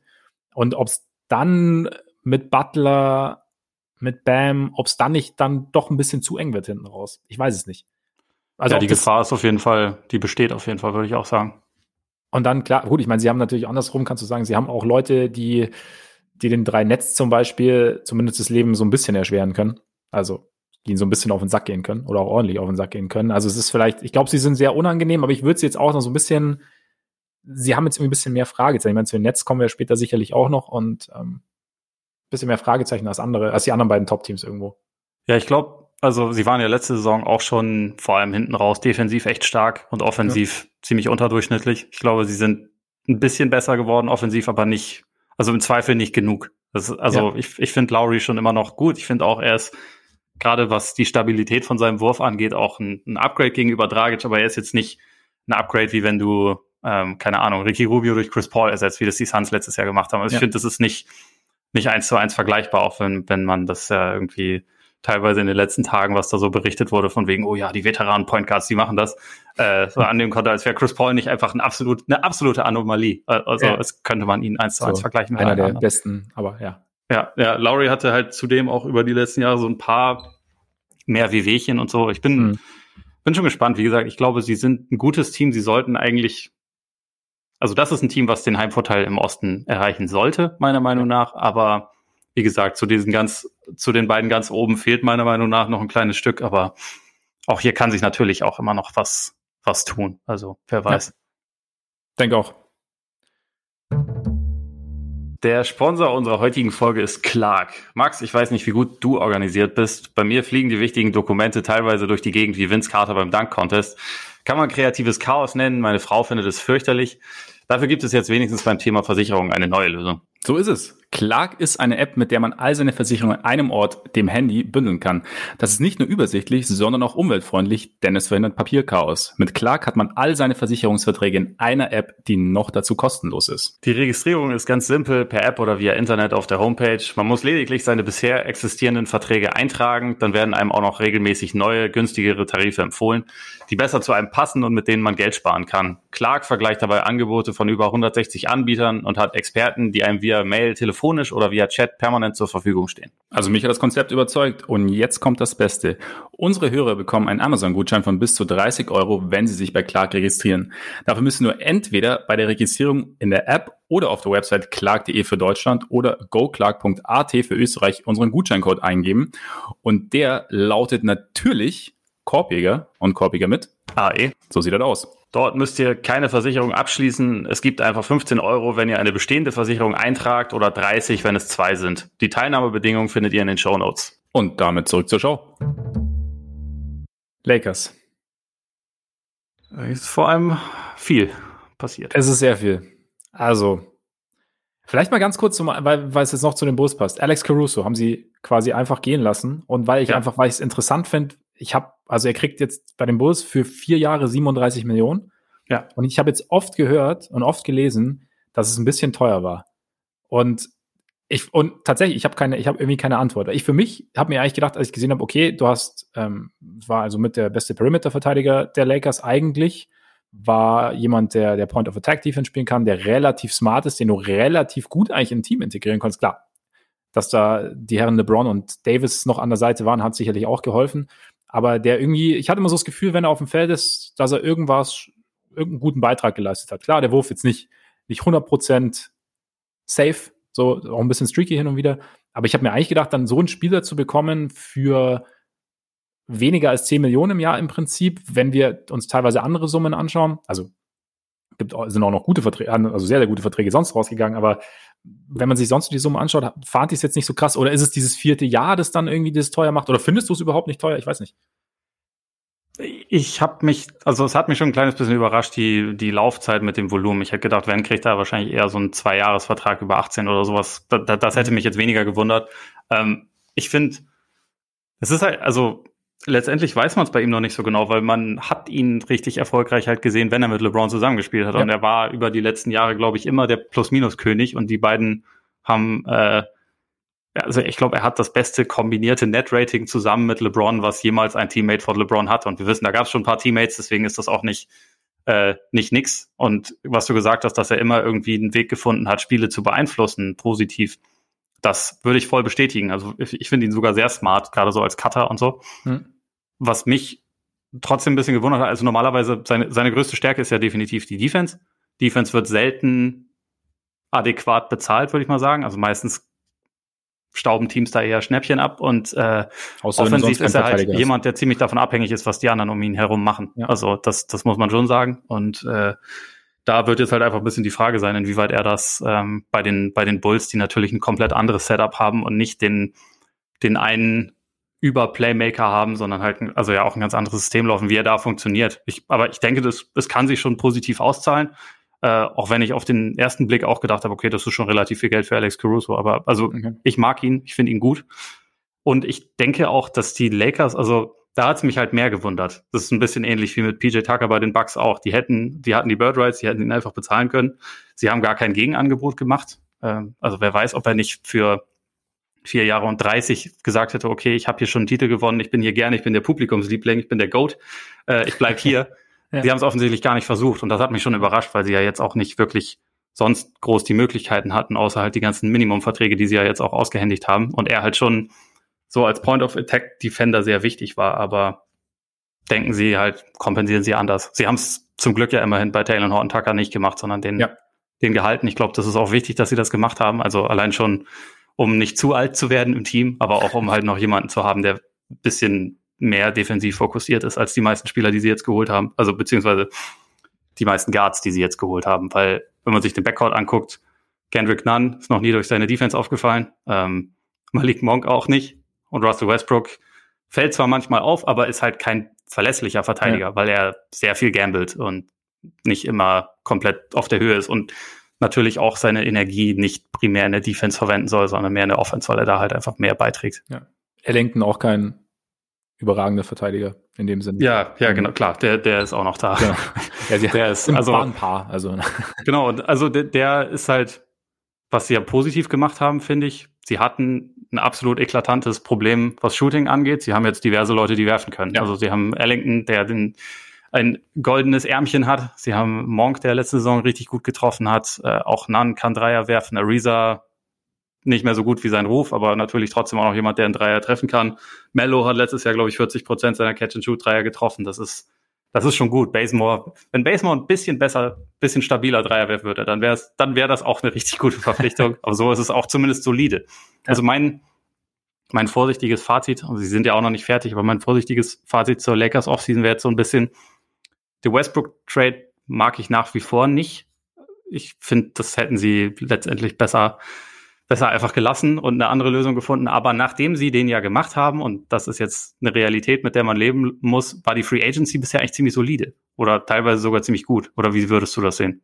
Ich war auch überrascht, wie regelmäßig dann die Nachricht kam, Lakers verpflichten hier, Lakers verpflichten da. Also gerade bei Malik Monk hätte ich eigentlich auch gedacht, ähm, dass da, dass der berühmte Markt so ein bisschen größer ist, weil er letztes Jahr in Charlotte echt eine ziemlich gute Saison gespielt hat, so nachdem er am Anfang. Ich hatte gehofft, dass die Celtics sich den für nix holen. Ja, stimmt. Das wäre, ja, der wäre, hätte da ganz gut reingepasst. So, so, so Creation vom Flügel.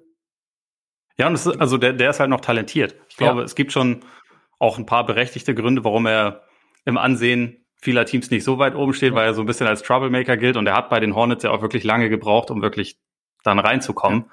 Aber er kann halt schon was. Und ich glaube, wenn man das ist vielleicht auch so ein bisschen der, der Unterschied. Ich glaube, die Lakers äh, vertrauen sehr darauf, dass die halt eine klare Hierarchie haben, auch zu Recht. So, ja. Jeder in der Liga kniet vor dem Altar von, von LeBron und kommt da wahrscheinlich nicht rein und denkt, er hat jetzt irgendwelche Ansprüche anzumelden. Das ist bei den Celtics vielleicht ein bisschen anders. Also bei einem eher jungen Team, wenn da dann noch jemand reinkommt, der Ansprüche anmeldet. Also vielleicht ist das dann auch was, was einen davon abhält. Aber ich glaube, für die Lakers kann sich das schon als, als eigentlich ziemlich gute Verpflichtung entpuppen. Ja, und ich meine, also bei, bei den Celtics war ja auch die letzten Jahre, es kam ja immer so ein bisschen hoch, dass es halt im Lockerroom nicht immer ganz entspannt ablief, ne? Also und ja. von daher. Und jetzt ist der Troublemaker Al Horford wieder da. Ja, stimmt, oh, stimmt. Verdammt. Ja, gut, so, so ist es halt, wenn du Novizen hast am Ruder, ne? Dann ja. passiert dir sowas schon mal, dann vergisst du so eine Info und dann holst du ihn halt zurück. Aber ja, nee, ich fand auch, dass sie es ähm, eigentlich relativ, relativ solide gelöst haben. Also ich habe erst so am Anfang, als sie so die ganzen alten Kollegen wie, wie Ariza, ich weiß halt nicht, wie gut ist Ariza noch? Also, ich meine, hat ja letztes Jahr bei den Heat auch, also bis in die erste Playoff-Runde reingespielt. Ähm, aber wie, wie viel kann er dir noch geben, dass die Howard zurückholen? Das fand ich sinnvoll. Macht Sinn, ja, hätte ich jetzt auch gesagt. Weil er war bei den Lakers eine Saison davor richtig stark. Ja. Letzte Saison bei den Sixers vielleicht nicht so, aber auch, weil er dann teilweise in, in Bankline-Ups mit Ben Simmons zusammengespielt hat und das ist halt einfach auch Schwierig. Wahnsinn gewesen. Das, das ja. wird im Zweifel bei den Lakers halt nicht passieren. Ja. Und ich glaube so als, also wenn du halt Leute wie wie Carmelo holst und auch andere von den Guards, die eher offensivlastig ist, dann brauchst du halt. Da, genau, da brauchst eine Absicherung. Da passt er ganz gut rein, auf jeden Fall. Da ist Davis ganz gut, da ist Howard äh, definitiv auch ganz gut und äh, Marc Gasol ist zwar langsam, aber weiß auch noch, wo er zu stehen hat. Ja. Also ich glaube, das wird halt wichtig sein bei diesem Punkt. Point of Attack, Defense und Flügelverteidigung haben sie so ein bisschen geopfert. Ja, ich meine, KCP ist ja auch weg, also muss man, muss man auch genau. Sagen. Also von daher, da, und da bin ich halt schon gespannt. Also ja, viele sagen ja auch, also beziehungsweise die Lakers waren letztes Jahr oder die letzten Jahre eines der besten Defensivteams der Liga. Wir haben ja, als, als Frank Vogel kam, haben ja alle so ein bisschen gelächelt, als er gesagt hat, wir, wir wollen eine der besten Defenses der Liga haben. Hatten ja. sie dann. Viele sagen, ja, die werden es schon wieder hinkriegen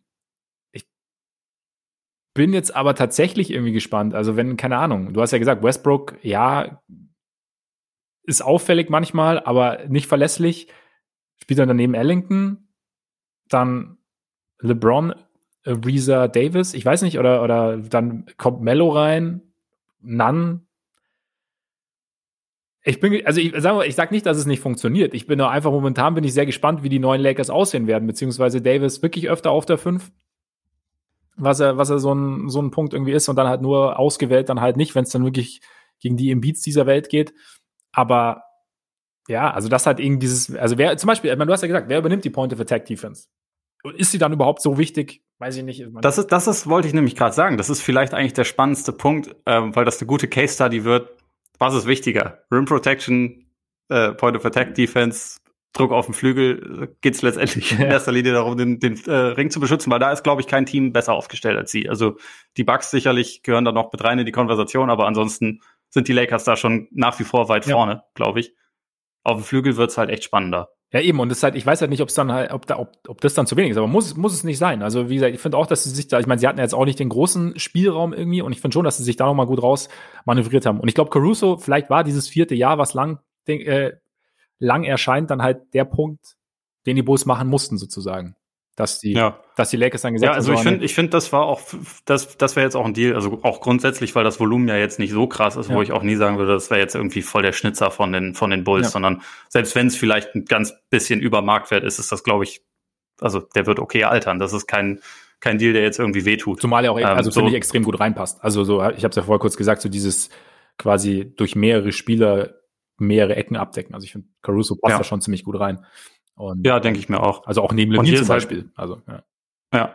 Und ihr seid mit den, mit den Lakers auch echt wieder so ein Punkt, wo ich mir denke, ihr, ihr seid eine Gelddruckmaschine, ihr wollt doch unbedingt Meister werden, ja. dann bezahlt das Geld für Caruso und gebt ihn dann halt später ab. Aber ähm, naja, das ist halt, läuft halt anders. Ich meine, sie haben ja jetzt auch theoretisch immer noch die Personalie Dennis Schröder ja. zu klären, wo ich mal, wobei ich da mal davon ausgehe, dass er halt einfach ich weiß, ich habe keine Ahnung mehr, was, was da passieren wird. Es ist echt äh, maximal madig für ihn gelaufen alles. Ja, durch, also gerade auch den. Also und er hat ihnen wahrscheinlich ein riesengroßes Geschenk gemacht, dass er diese Extension nicht angenommen hat, vier Jahre 84, die da im Raum stand, weil das würde er halt nicht mehr ansatzweise irgendwo bekommen. Das wissen wir ja mittlerweile. Es sieht nicht so aus, als seien zu viele heiß auf ihn. Also auch nachdem die Wizards ja so irgendwo eigentlich schon mit, mit Dinwiddie mehr oder weniger einige sind, noch irgendwie schauen müssen, wie sie es halt hinkriegen mit den Nets. Ähm, ja. Also auch ein Sign and Trade. Aber ja, Schröder finde ich, also ich dachte, irgendwann dachte ich, ja, vielleicht bleibt er ja doch, aber ich weiß jetzt, nachdem jetzt Nunn noch geblieben ist, wird's, oder meinst du, die Lakers bieten ihm jetzt noch irgendwie einen Einjahresvertrag zu einem Geht es ich meine, sie können es machen, ne? Also sie haben, wenn ich es richtig im Kopf habe, haben sie ja die Bird Rights, das heißt, sie können da im Prinzip alles bieten. Ja. Ich weiß ja nicht, wie die Motivation da ist, aber ja, also es kann halt auch sein, dass, also ich meine, wenn sich da in den nächsten fünf Tagen immer noch nichts tut und irgendwie hat man nichts gefunden und sie haben ja sonst, es ist ja nach wie vor so, dass sie sonst jetzt auch nicht die geilen Möglichkeiten Eben. haben, um noch jemanden zu holen, der halt vielleicht, also theoretisch kann er ja Point of Attack Defense spielen. Er hat das ja letzte Saison auch gemacht. Er ist da vielleicht nicht so gut drin wie Caruso, aber er, er kann das ja zum mhm. Beispiel. Mhm.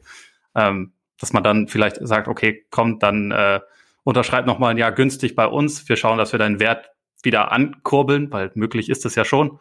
Und dann versuchst du es nächstes Jahr nochmal Vielleicht, also vielleicht melden sich auch die Knicks, die ja noch Geld haben, wenn ich es richtig im Kopf mhm. habe, weil sie ihre Free Agents teilweise ähm, halt anderweitig sein konnten und dass dadurch irgendwie verrechnet wird, dass, dass, dass da noch ein bisschen Geld übrig ist. Vielleicht haben die noch Bock.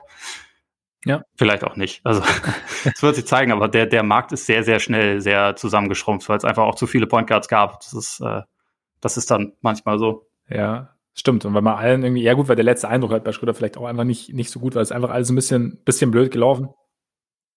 Und sollen wir dann mal zu unseren Best Deals kommen? Ja, vielleicht kurz, weil wir die Netz ja eh schon, ja.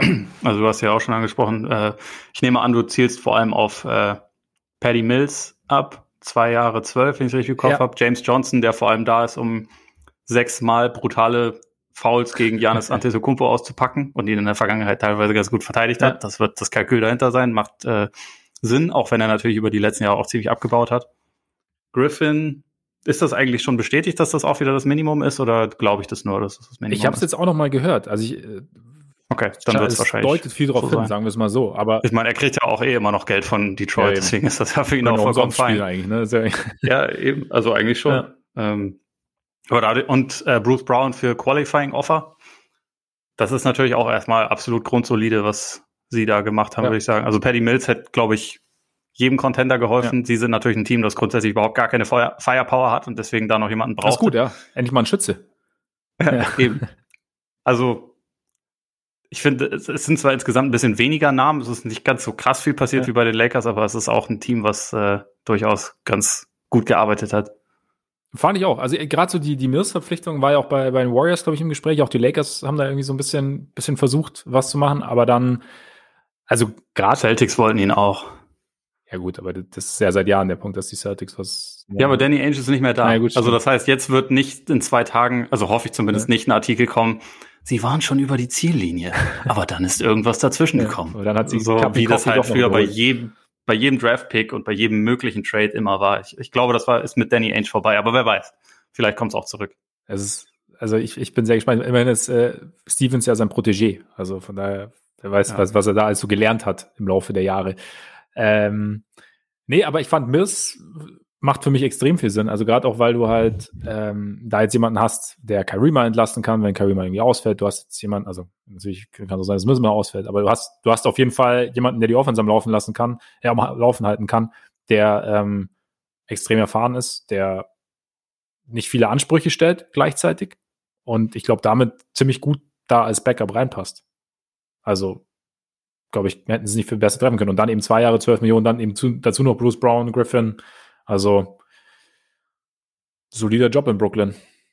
Nächstes Jahr. Also das Einzige, was mich gewundert hat tatsächlich, ist, dass sie Jeff Green verloren haben. Ja, ähm, stimmt. Der, weil, also das war auch noch ein Deal, der mir gut gefallen hat. Das ist jetzt das Team Nummer 11 für, für Uncle Jeff, der nach Denver gegangen ist. Ja. Zwei Jahre, zehn Millionen. Also er kommt natürlich auch langsam in die Jahre, aber ich fand die letzte Saison echt noch gut und vor allem ist er halt vielseitig switchable, bietet den, den Nuggets, glaube ich, auch im Frontcourt dann noch so ein bisschen neuen Look. Also die ja Millsap schätze ich mal nicht halten werden mhm. und dadurch halt noch einen zusätzlichen, also ein bisschen athletischeren Spieler drin haben, der aber auch irgendwie neben Jokic funktionieren kann, der letzte Saison teilweise dann auch auf der 5 sogar gespielt hat. Also das fand ich auch noch eine ziemlich gute Verpflichtung, wo mich das auf den ersten Blick ziemlich gewundert hat, dass die Nets ihn nicht halten konnten, weil ich, also die Nets sind ja ein bisschen, bisschen auf dem Niveau der Lakers, das ist halt, okay, wir denken, wir gewinnen hier einen Titel, deswegen nehmen wir weniger Geld, äh, als, als wir es anderswo bekommen würden. Mhm. Ja. Hier hat es dann äh, anscheinend, aber also vielleicht war es die größere Rolle, wer weiß, vielleicht.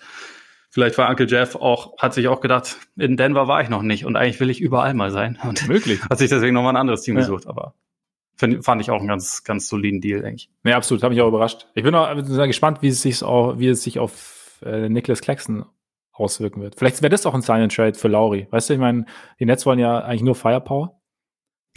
Und ähm, ja, stimmt. Von daher kann man ja vielleicht so ein bisschen sagen, wir haben, wir haben hier einen offensiv starken Finnen, Finisher. Ja. Auch in großen Positionen und ihr habt doch da einen defensiv gar nicht so schwachen Bigman.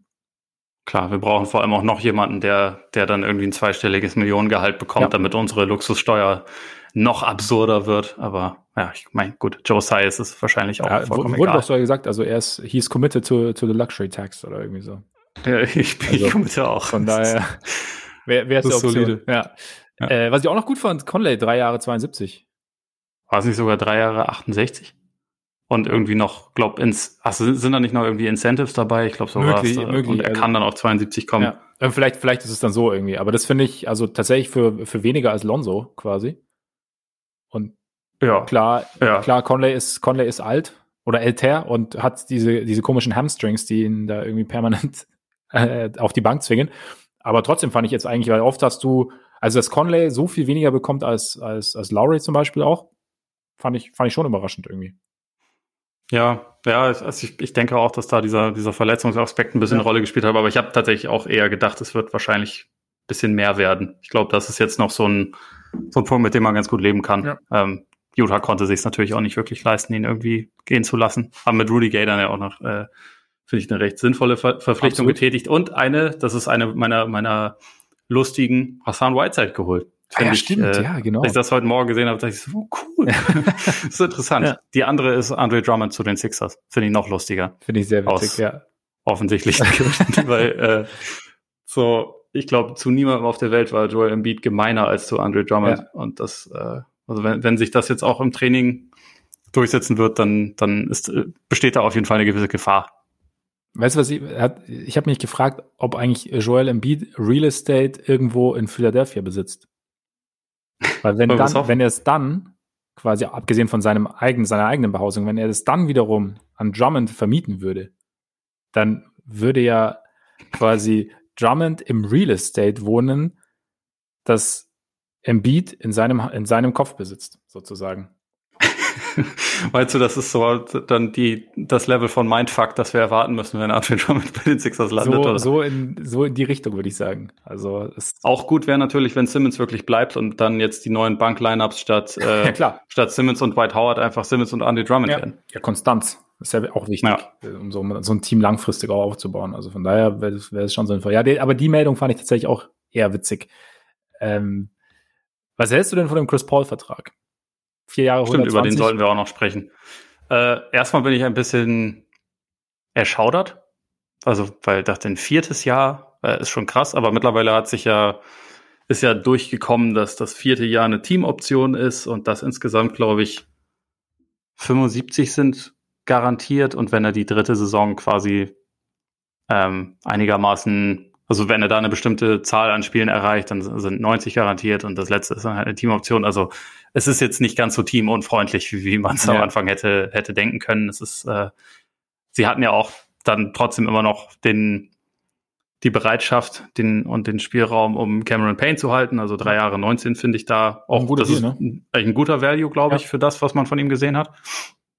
Ähm, und Paul, ja, es ist, es ist halt die Frage. Ich meine, sie werden die nächsten zwei Jahre noch eine Chance haben, den Titel zu gewinnen und dass sie da alles für tun, um das möglich zu machen, finde ich vollkommen legitim. Ich glaube nicht, dass er in, in Jahr vier, wenn er dann 40 ist, noch den Impact haben wird, den er jetzt gerade hatte. Das ist, glaube ich, nicht zu erwarten. Also er war ja, er, er war ja jetzt schon auf einem Niveau, was von Point Guards, vor allem von kleinen Point Guards in dem Alter eigentlich unerhört ist. Deswegen ist es wahrscheinlich ein bisschen töricht, davon auszugehen, das geht jetzt einfach immer genauso weiter, mhm. bis er 100 Jahre alt ist.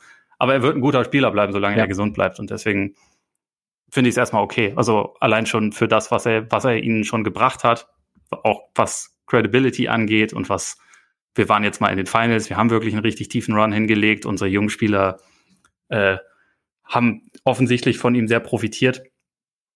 Es hat mich am Anfang trotzdem ein bisschen gewundert, weil Robert Sava jetzt ja auch nicht dafür berühmt ist, dass er gerne Geld ausgibt. Aber man hat sich offenbar darauf geeinigt. Ich bin mal gespannt, wie es jetzt mit den Extensions für ähm, Bridges und Aiton weitergeht, mhm. weil die stehen ja eigentlich auch noch an. Aber erstmal ist halt viel Geld, aber es war auch klar, dass viel Geld sein würde. Und äh, wenn viel Geld, dann lieber für, für Chris Paul als für Kyle Lowry oder Mike Conley oder wer da noch war. Also er ist zwar noch ein kleines bisschen älter, aber er ist halt auch einfach noch ein bisschen besser. Absolut. Oder viel besser. Absolut. Also entweder für Chris Paul oder für DeMar DeRozan und alle anderen willst du es halt nicht machen eigentlich. Ne? Ja, ja, oder für Stephen Curry. Oder für also ich glaube, da haben wir sowieso alle die gleiche Meinung zu, aber ja. Solide. Solide. Zweiter, zweiter 200 Millionen Dollar Vertrag braucht man. Äh, ganz dringend, ganz dringend. Durchschnittliches mhm. Jahresgehalt von, ich glaube, 503,5 Millionen, äh, nicht, äh, von ähm, 53,5. das wäre dann doch noch, das wäre sogar noch ein bisschen drüber, ja. aber äh, er ist auf jeden Fall reicher als Gott und ja. äh, Muss ja auch im Gegensatz zu anderen ne? Spielern mit Supermax-Verträgen ist es hier aber auch okay. Absolut. Irgendwie. Also weil es hat sich ja Sie haben, glaube ich, den ersten nicht bereut. Sie werden den zweiten, also er ist vielleicht auch mit 37 Jahren nicht mehr auf dem MVP-Niveau, auf dem er jetzt gespielt hat, aber er wird erstmal noch, glaube ich, ziemlich, ziemlich abliefern. Ich Und auch. so unterbezahlt, wie er am Anfang war, ist es irgendwie auch, also finde ich auch okay, dass die Warriors da jetzt keinen Discount ja. mehr bekommen. Es ist eigentlich nur ausgleichende Gerechtigkeit. Und ich meine, die Bay Area ist teuer, ne? Also muss man auch sagen. Also eben erstmal Real Estate ist wahrscheinlich teurer als in Drummonds Kopf dann. Klar. also das definitiv. Von daher, ja, nee, ich glaube auch, dass der, ja, war, war ja auch keine Überraschung. Also war ja auch keine große Meldung im Prinzip. Ne? Es war ja nur so, okay, Curry verlängert halt, ja gut, halt 200 plus Millionen. Größere Meldung tatsächlich, äh, ganz kurz, wenn wir Warriors sind. Otto Porter zum Minimum. Ich fand, wenn äh, gesund, also sowohl wenn gesund ist, ja. super. Und äh, für Bielica übrigens auch, ja, den sie auch zum Minimum stimmt, bekommen haben. Also wenn wir für äh, für Brooklyn und die Lakers über so ähm, Super Team Discounts sprechen, ist hier offenbar auch noch gültig, weil angeblich hat Otto Porter von einem anderen Team, was aber noch nicht identifiziert ist. Ich bin mir auch nicht ganz sicher, ob das wirklich stimmen kann, aber angeblich war die Mid-Level Exception für ihn, lag die auf dem Tisch okay. und das sind, das sind ja fast 10 Millionen. Und wenn er dann wirklich zum Minimum unterschrieben hat, das wäre schon krass. Aber, dass er woanders mehr Geld hätte bekommen können, das glaube ich schon. Und ähm, jetzt ist halt wirklich die Frage, was kann er noch geben, weil er hat über die letzten Jahre kaum gespielt, aber wenn er wenn er ansatzweise gesund ist, passt er da wunderbar rein. Also einfach als relativ großer Spieler, der verteidigen kann, der den Dreier treffen kann, der offensiv jetzt aber auch nicht irgendwie den Ball dominiert oder so, sondern überwiegend abseits des Balles funktioniert. Also wenn, unglaublich gerne. Und Bielica ist natürlich kein toller Verteidiger, aber auch super, super Shooter, der weiß, wie er sich zu bewegen hat, der glaube ich auch dieses System bei den Warriors, was nicht unbedingt jeder sofort checkt. Er wird es, glaube ich, sofort checken, weil er einfach ziemlich smart ist. Ja. Und ich glaube, das, das hilft dann auch. Und also er hatte jetzt auch äh, ein eher schäbiges Jahr hinter sich, ich glaube sogar eher schäbige zwei Jahre hinter sich, wo er halt relativ wenig zeigen konnte, aber ich glaube, also auf Minimalvertrag kann das trotzdem noch jemand sein, der absolut positiv was beiträgt. Ja, sich ähnlich. Also passt irgendwie ganz gut rein und ich meine, die Warriors, glaube ich, vom, vom defensiven Setup kriegen sie es ja irgendwie ganz gut hin. Also, glaube ich, können sie ihn ganz gut, ganz gut integrieren und dann einen, einen smarten, gut werfenden größeren Spieler können sie, glaube ich, auch ganz gut brauchen. Ja, und bei Porter, ich fand so, wenn er gespielt hat, war das eigentlich, also hast du immer noch gesehen, was theoretisch möglich wäre. Aber das ist auch so ein bisschen so ein Fall von, okay, das ist mal einer, der, ich meine, ja, der wahnsinnig viel verdient in seiner Karriere, der jetzt halt vielleicht auch sagt, okay, meine, in, in Golden State habe ich halt nochmal die Möglichkeit, irgendwie was, vielleicht was zu gewinnen oder zumindest mal irgendwie weiter vorzugehen. Im Endeffekt, was immer ein bisschen, die, die Bielitzer-Verpflichtung hat mir so ein bisschen, ich habe ja vorher so ein bisschen davon geträumt, weißt du, Lauri plus Kobe gegen Wiseman oder so, weiß ich nicht, so, ne, wenn sie, äh, Hätte ja sein können, aber wollten sie nicht. Ja. Wahrscheinlich. Wollen sie jetzt wahrscheinlich nicht mehr, wegen Bielica. Ja. Aber ähm, dann. Ich, ich hätte auf meiner Liste von Deals, die mir gefallen haben, noch einen, den ich dann mit etwas verbinden möchte, was ich nicht so gut finde. Oh. Mal gucken, ob ich das hinkriege. Ich versuche es jetzt einfach mal.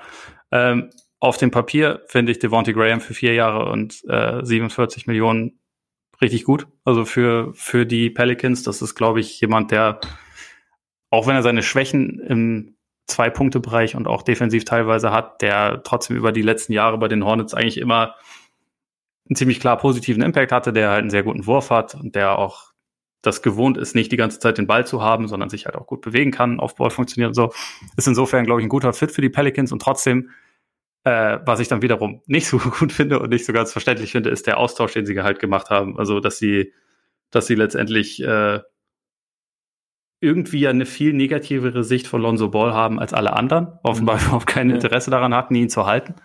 Ähm, und jetzt halt quasi diese, diesen Switch gemacht haben. Also du wirst dich sicherlich darüber freuen, glaube ich, weil du das wahrscheinlich ganz cool findest, dass die, ja. dass die Bulls Ball bekommen haben. Ja. Aber also hättest du gedacht, dass, also vor allem, es, war, es ist ja jetzt auch nicht so, dass die Bulls für ihn irgendwie komplett eine absurde Zahl abgerufen hätten. Also wenn wenn es jetzt ein Maximalvertrag gewesen wäre, hätte ich ja. gedacht, okay, dann, dann würde ich wahrscheinlich auch nicht mitziehen wollen. Aber das war ja jetzt eigentlich nicht der klassische Poison Pill-Vertrag nee. oder das, das klassische völlig absurde Offersheet, wo das Team nicht mitziehen kann. Deswegen diese, diese komplette Verweigerung von irgendwas mit Lonzo seitens der Pelicans hat mich schon überrascht. Ja, zumal er ja angeblich auch mit, mit Zion ganz gut ausgekommen ist. Und ich also ich habe es auch gedacht, meine 85 Millionen, vier Jahre für Lonzo, war ja mal so spekuliert worden, so, so im 20 Millionen Raum, dass er da irgendwie einen Vertrag bekommt. Also ich fand es jetzt auch nicht extrem hoch.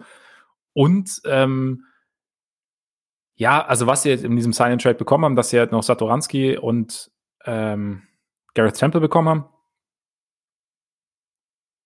Vielleicht ergibt es für sie aus der Sicht so, weil sie ja dann sagen, okay, du hast noch einen, ich meine, Satoranski ist jetzt nicht flashy und Satoranski ist nicht ein Starting Point Guard, aber er ist halt einer, der so ein bisschen Ruhe reinbringen kann, der halbwegs werfen kann. Also ich bin nicht so ein Riesenfan von seinem Wurf, einfach weil ich bei ihm immer, war einer der Spieler, habe ich letzte, äh, letzte Sommer gesagt, irgendwann, bei dem ich immer, wenn er hochgegangen ist, immer das Gefühl hatte, der wird kurz. Hm. Ähm, aber so grundsätzlich glaube ich, so einer, also weil er halt einfach ein, ein, smarter Spieler ist, der das Spiel auch so ein bisschen, also eigentlich so ein bisschen, ja, wie nicht wie genauso wie Lonzo, aber halt, ich glaube, er kann, er könnte ihn schon ganz gut tun. Und Temple als Veteran irgendwie auf dem, auf dem Flügel, beziehungsweise auf den Guard-Position, der verteidigen kann, finde ich, finde ich auch okay. Aber mich hat's auch, mich überrascht's auch. Also, dass sie, ich, ich weiß nicht, was sie in Lonzo nicht sehen, was alle sehen, oder was sie von Lonzo wissen, was alle anderen nicht, nicht wissen. Also, wer weiß, vielleicht sitzen wir in einem halben Jahr da und ich denke mir, oh Mann, ey, was haben sie sich bei Lonzo gedacht? Kann ja auch sein. Aber es überrascht ja. mich schon, weil, weil ich auch so das Gefühl hatte, ich fand auch ganz interessant, was Bill Simmons gesagt hat kürzlich, dass Lonzo eigentlich nie in einer für ihn richtig guten Situation war. Also er kam da zu den Lakers irgendwie mit riesen Erwartungen als Nummer zwei Pick und äh, das Team war, war wild sozusagen.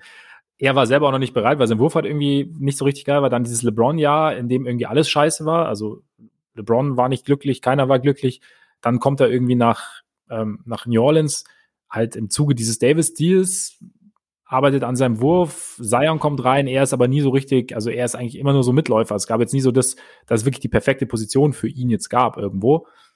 Ja. Und er hat trotzdem halt es geschafft, eigentlich sich im, im Laufe seiner, seiner Karriere immer weiter zu steigern und zu einem immer besseren Spieler zu entwickeln. Nicht, nicht zu diesem Superstar Nummer zwei Pick, den man vielleicht, den, zu dem sein Vater vielleicht auch gern gemacht hätte, aber zumindest, zumindest ja. zu einem, zu einem sehr, sehr guten NBA-Spieler, der sich, wie gesagt, in jedem Jahr gesteigert hat und halt auch an einer fundamentalen Schwäche wirklich ganz groß gearbeitet hat und die im Endeffekt fast zu einer Stärke mittlerweile gemacht hat durch seinen Wurf. Und deswegen wundert es mich auch, dass sie da halt irgendwie gesagt haben, wir holen lieber, lieber Graham. Der, der hat defensiv, ich meine, der defensiv ist halt eher ein Minus. Ja, also witzigerweise haben irgendwie die Hornets zwar über die, die letzten Jahre irgendwie in den Minuten, die er gespielt hat, immer äh, vom Rating her besser verteidigt, aber es hängt natürlich auch sehr viel damit zusammen, mit wem stehst du gerade zusammen ja. auf dem Court. Ne? Also das, das, spielt dabei natürlich eine relativ große Rolle. Aber also ich finde, er, er bemüht sich schon, aber er ist halt körperlich genau, ja, ja, genau. nicht so ja. nicht so kräftig. Und also was was ähm, also trotzdem finde ich den Vertrag an und für sich super, aber vielleicht noch was Lonzo angeht, äh, ich, ich habe bei ihm auch immer ein bisschen das Gefühl, dass er eigentlich ein bisschen mit dem, also wahrscheinlich vor allem dank seinem Vater, aber auch dann irgendwie dadurch, dass er bei den Lakers vorgestellt wurde mit hier, da sind die Trikots, ja, ja, genau. da musst du auch bald hängen, du bist unser Anführer jetzt. Also vielleicht war einfach das Framing immer so ein bisschen falsch. Ja. Und auch das Verständnis von ihm als Spieler, weil so diese, diese Rolle primärer Playmaker, wie der balldominante Guard, das ist er eigentlich nicht. Also mhm. eigentlich offensiv, vor allem im Halbfeld, ist er eher ein 3 oder nicht, äh, nicht nur offensiv, sondern allgemein ist er eigentlich eher ein 3D-Wing. Ja. Deswegen fand ich auch dieses Gerücht total spannend, als es kurz hieß, er geht nach Charlotte, weil er neben seinem Bruder, der halt viel von dem kann, was er halt nicht so gut kann. Ja. Ähm, das wäre das wäre total interessant gewesen. Also weil sie halt auch beide, finde ich, also er braucht, glaube ich, andere Leute neben ihm, die halt auch den Ball bewegen können, damit sein Spiel sich perfekt, also damit er seine Stärken perfekt ähm, zeigen kann. Das muss, da, dafür braucht er, glaube ich, ein bestimmtes Team mhm. und da bin ich auch mal gespannt, ob die Bulls es jetzt sind, aber dann kann er, glaube ich, schon ein wertvoller Spieler sein. Nur diese Vorstellung, er ist der Nummer zwei Pick, er ist der Star, dem geben wir den Ball und dann wird's schon. Das ist er halt, glaube ich, ja. nicht. Also er ist vielleicht ganz simpel gesagt mehr ein, ein Ceiling Raiser als ein Floor Raiser, sozusagen. Mhm. Weil er an und für sich, für sich alleine nicht so viel machen kann, ja. aber für ein Team viel machen kann. Absolut, also sehe seh ich genauso. Und wie gesagt, und das ist halt wiederum das Frustrierende, weil die Pelicans wollen ja Zion Williams den Ball in die Hand geben. Ja, eben genau. Es hätte eigentlich ganz gut funktionieren können. Ne? Aber, ja, ja. Aber gut, äh, sie sehen es offensichtlich anders. Ja. Das ist, das ist der Pelikan. Das ist der Pelikan und ich, ich weiß auch nicht, aber auch da, weiß, vielleicht passt Graham gut rein, vielleicht, ja, sieht es alles nächstes Jahr schon deutlich besser aus, auch mit neuem Coach Willie Green und von daher, ja. ich, ich bin sehr gespannt. Ähm, ich weiß nicht, Jared Allen, fünf Jahre, 100 Millionen, trotz Evan Mobley, musst du fast machen, oder? Ja, es ist auch da immer so ein bisschen die Frage, was haben denn andere Teams geboten? Ich glaube, da, weil man, weil man jetzt ja eigentlich nicht mehr zwingend noch einen Big Man brauchte, hätte ich da gesagt, auch wenn ich das normalerweise ein bisschen kritischer sehe, aber lass vielleicht ihnen ein Offersheet woanders unterschreiben und matche. Also schau erstmal, was passiert. Mhm. Natürlich ist immer die Gefahr, dass man einen Spieler verärgert, aber ich glaube, gerade in der Konstellation in ähm, Cleveland, wo Mobley wahrscheinlich für die Zukunft wichtiger ist als Allen, äh, könnte man auch sagen, okay, dann haben wir dich halt erstmal nur für einen Vierjahresvertrag, aber wahrscheinlich traden wir dich unterwegs eh. Ja. Und dann kann man das machen. Also da hätte ich jetzt nicht dieses, diese Angst gehabt, vielleicht verärgert man den, aber vielleicht gab, also ich würde es in dem Fall auch nicht ausschließen, dass es vielleicht vorher schon Absprachen gab. Ich bin mal gespannt. Also ich habe ja von, von Mobley bisher auch in erster Linie Highlights gesehen, deswegen ähm, für mich theoretisch kann es schon funktionieren, aber man muss es erstmal sehen. Ja, und wenn es nicht funktioniert, dann ist es erstmal natürlich ein sehr stolzer Preis für ein Center in der heutigen Zeit, der kein All-NBA-Center ist. Ähm, und da muss man mal gucken, was, was damit passiert. Aber dass sie ihn grundsätzlich erstmal halten, fand ich schon richtig. Wie gesagt, ich hätte nur hier vielleicht das bevorzugt, wenn man, wenn man ihn einen Offersheet woanders unterschreiben lässt und dann halt entscheidet, ob man matcht. Hm, ja, kann, kann ich nachvollziehen, aber du bist vielleicht, ich meine, so wie die Cavs aufgestellt sind, sind sie ja nicht, es geht ja nicht darum, irgendwie schnellstmöglich Spiele zu gewinnen und dann bindest du ihn halt erstmal und ich glaube, also ich habe eigentlich schon den Eindruck, dass er, also dass, dass Allen innerhalb der Liga durchaus einen Stellenwert hat und also gerade auch Spieler wie ja. er halt so die Länge mitbringen, die, die arbeiten, die Rim Protection bringen, als, als Rim Roller irgendwie relativ gut sind, dass du dann vielleicht, auch wenn es dann sein könnte, dass, dass du vielleicht dann ihn noch in Trade involvieren kannst. Und jetzt, ja, stimmt schon, Big Man, der, der Markt für Big Man ist so ein bisschen, ein bisschen schlechter geworden in den letzten Jahren. Von daher, ja, vielleicht ist es ein bisschen viel, aber irgendwo kann ich es auch verstehen, dass sie dann, dass sie ihn direkt verpflichten. Ja, stimmt schon, vielleicht hätte man auch warten können mit, mit einem Offersheet, aber. Ja, also weil, also dass sie ihn gehalten haben, das, ja. wie gesagt, das finde ich ja. auch richtig. Aber ich hätte nur vielleicht die, die Kontrolle ein kleines bisschen abgegeben, ja. aber haben sie jetzt so gemacht. Schlimm finde ich es nee. nicht. Äh, ähm, überleg mal, was wir jetzt noch nicht genannt haben. Ähm, Thais bei den bei Raketen? Den, bei den Knicks. Ah, sorry. Thais bei den Raketen, ja, ist äh, zwar relativ viel Geld, aber ist auch ein guter Spieler, ja. äh, der da glaube ich auch. Also mal gucken, wie sie ihn dann letztendlich einsetzen können, aber er kann halt neben vielen verschiedenen Bigs auch spielen. Äh, ist halt switchable ist, glaube ich, auch, was da vielleicht nicht ganz unwichtig ist, ein Erwachsener. Also der äh, der, also ich meine, Christian Wood ist ja auch schon länger in der Liga, aber eigentlich auch das erste Mal in einer wirklich prominenten Rolle. Dazu hast du halt Rookies, die auch noch ähm, dazu Europäer sind. Da ist es vielleicht nicht schlecht, jemanden zu haben, der halt auch in Europa gespielt hat, jetzt schon länger in der NBA spielt und die so ein bisschen an die Hand nehmen kann und äh, wie gesagt, der halt auch defensiv einfach gut ist. Ja. Also das fand ich erstmal nicht verkehrt. Äh, bei den Knicks-Deals habe ich am Anfang gedacht, okay, die sind alle zu teuer.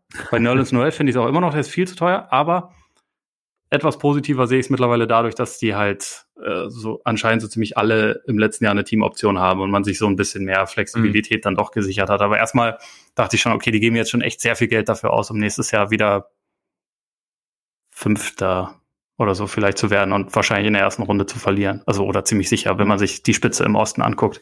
Ähm, natürlich war auch da klar, dass das die Knicks sind und die nicht äh, nicht damit zufrieden sind, so wir ähm, wir machen vielleicht einen Schritt zurück, weil die haben jetzt ja einmal Playoff-Luft geschnuppert und ja. wollen da, glaube ich, drauf aufbauen. Also du hast ja auch nicht einen Thibodeau da, um langsam aufzubauen, offensichtlich. Das ist, das mag er einfach nicht, aber ich war jetzt insgesamt davon, also, dass sie halt für, für Noel, für, für Rose so, so viel Geld ausgegeben haben und dann Fournier für 78 Millionen ist schon, ist schon stolz. Aber wie gesagt, durch diese, diese Option ist es zumindest ein bisschen freundlicher. Oder wie, wie hast du, wie hast du die Knicks gesehen? Hat dich das überrascht, dass sie so viel für die eigenen Free Agents auch in die Hand genommen haben?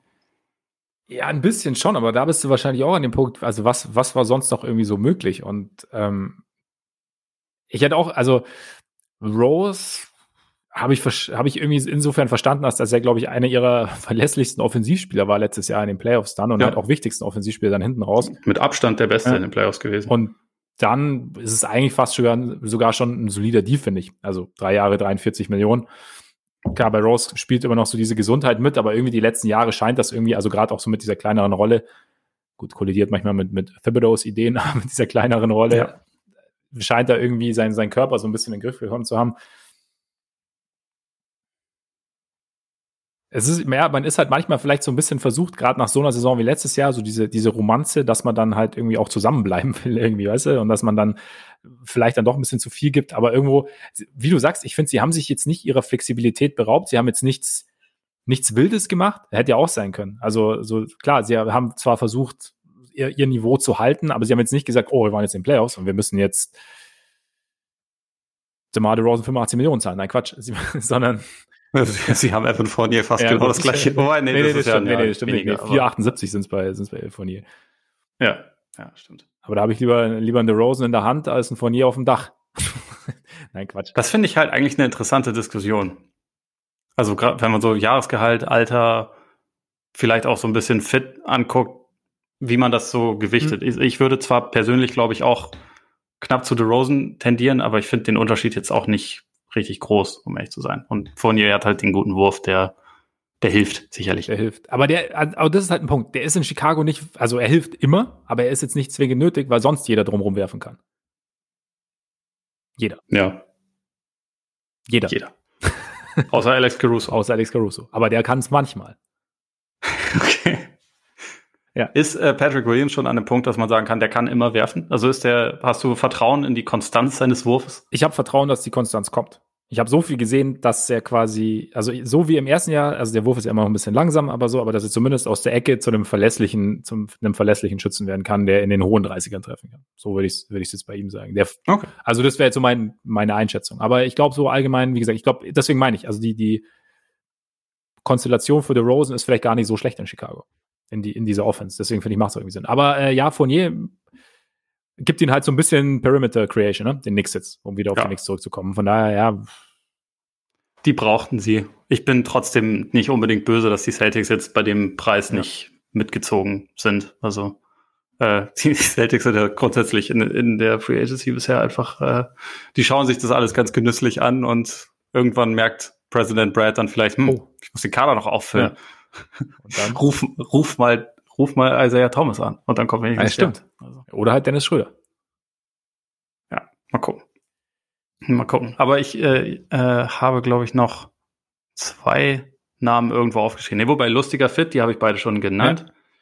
Too Much On It haben wir eigentlich auch alle drin. Shoutout noch an Norm Paul, der für mich auch so ein bisschen an der Grenze ist mit 90 Millionen. Das ist schon viel Geld, ja. aber guter Spieler und die Blazers sind halt irgendwie auch in einer komischen Situation, wo sie ihn jetzt auch nicht hätten verlieren dürfen. Da ist es ist es natürlich insgesamt trotzdem ein bisschen zu viel Geld, aber ja.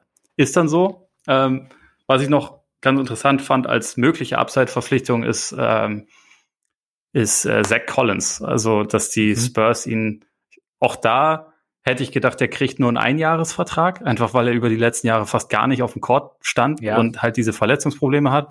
Stattdessen drei Jahre 22 Millionen, aber wenn er gesund wird und dann ansatzweise wieder auf die Trajektorie kommt, wo er vorher war, in einem Team, was jetzt erstmal all seine oder fast all seine Veteranen abgegeben hat und ihm dadurch wahrscheinlich Möglichkeiten bietet, äh, dann könnte sich es als guter Value herausstellen. Und ich finde, gerade sind sie in einer Position, wo sie sowas machen können. Was ich ein bisschen weniger verstanden habe, war Doug McDermott zu holen, der jetzt ja kein Rebuild-Spieler ist, nee. aber vielleicht ist das auch jemand, den man dann irgendwann irgendwann wieder weiterschickt. Ähm, und sie haben sonst wahrscheinlich auch nicht wirklich gewusst, was sie mit ihrem Cap Space jetzt anfangen sollen. Ja, ich finde, ja, Collins finde ich interessant, wobei ich sagen muss, da, so ein bisschen schluck ich das schon. Klar ist es irgendwie egal und klar ist es irgendwie so eine mögliche Upside-Verpflichtung, aber also selbst wenn er gesund bleibt, weiß ich meine, der war jetzt so, er war jetzt so lang raus, also was da, das ja. gerade bei so einem, bei einem großen Spiel. Er hat sich, glaube ich, auch während der Reha dann nochmal den Fuß gebrochen irgendwie, oder also so. Also irgendwie so, das war nicht so, ja, ja, also, also mega bitter eigentlich, weil er irgendwie extrem Voll. vielversprechend war. Er war, er war total interessant ja. und dann ist er einfach zum, zum Phantom geworden, ja. sozusagen. Und ja, also weil die Spurs-Entscheidungen so die letzten, man fragt sich ja auch so beim Draft, haben sie auch Primo. Ja, haben sich auch einige, Mann, sind auch Mann. einige Augenbrauen in die Höhe geschnellt. Und ja, ich weiß nicht. Portis habe ich noch, zwei Jahre neun. Ja, ähm, sehr ist, äh, günstig. Äh, guter, guter Deal. Ja, sehr, sehr günstig. Noch ganz kurz, was hast du von Reggie Bullock in Dallas? Äh, ich habe ich glaube, zu den Mavs möchte ich erst was sagen, wenn ich weiß, wie sie das Thema zusätzlicher Playmaker lösen, weil erstmal, also noch ein Shooter, der verteidigen kann, finde ich absolut vernünftig. Klar, äh, Hardaway war zwar nicht günstig, aber gemessen an dem, was auf seiner Position so vergleichbar gezahlt wurde, voll okay. Kein Gehirner ich. quasi. Ähm, kein was? Kein Gehirner sozusagen. Ja, ja, so, so an der Grenze, mhm. aber Jetzt ist halt so ein bisschen die Frage, wenn, also ich habe vorhin gelesen, dass sie sich äh, momentan nicht sicher sind, ob sie Dwight Powell in einem Trade für, für Goran Dragic abgeben wollen. könnten. Können. Wollen. Ja, okay. Genau. Klar. Und da denke ich mir, das wäre schon einigermaßen Wahnsinn, weil Goran Dragic wäre jetzt, ist, der ist natürlich zu alt, aber ist trotzdem jemand, der ja eigentlich jetzt gerade voll da reinpasst. Mhm. Deswegen sie sollten dich, sich jetzt halt einfach noch um Point Guard kümmern. Aber wenn sie das gemacht haben, dann sage ich was zur Mavs okay. Offseason Stand jetzt ist erstmal, ist für mich noch unfertig. So an und für sich ist aber so eine Bullock-Verpflichtung auf jeden Fall voll im Rahmen, ja. also voll okay. Gut. Dann hätte ich jetzt, glaube ich, auch nichts mehr. Nee. Nee. Dann machen wir es doch jetzt einfach wie Zach Collins und werden zum Phantom. Hervorragende Idee. Und aus. Nein, Quatsch. Äh, vielen Dank fürs Zuhören, Freunde. Schön, dass ihr dabei wart. Und äh, falls ihr es noch nicht wisst, ihr könnt uns gern abonnieren. nämlich bei Apple Podcasts. Hinterlasst uns auch gerne Rezension bei Spotify, Deezer, Amazon Music oder Google Podcasts. Folgt uns gerne bei Twitter, Facebook, Instagram. Schaut mal bei Patreon vorbei. Und wie gesagt, die nächsten Wochen, wir müssen gucken, wie wir, wie wir das jetzt machen. Der, der Nachwuchs bestimmt quasi jetzt schon unser Leben, noch bevor er da ist. Aber äh, wir schauen, dass wir euch regelmäßig was bieten. Es könnte sein, dass demnächst nochmal ähm, eine kleine Prise Bulls-Content kommt. Munkelt man. Bleibt dran. Und jetzt genießt erstmal euren Tag, euren Abend, euren Morgen und dann bis bald hoffentlich. Reingehauen. Reingehauen.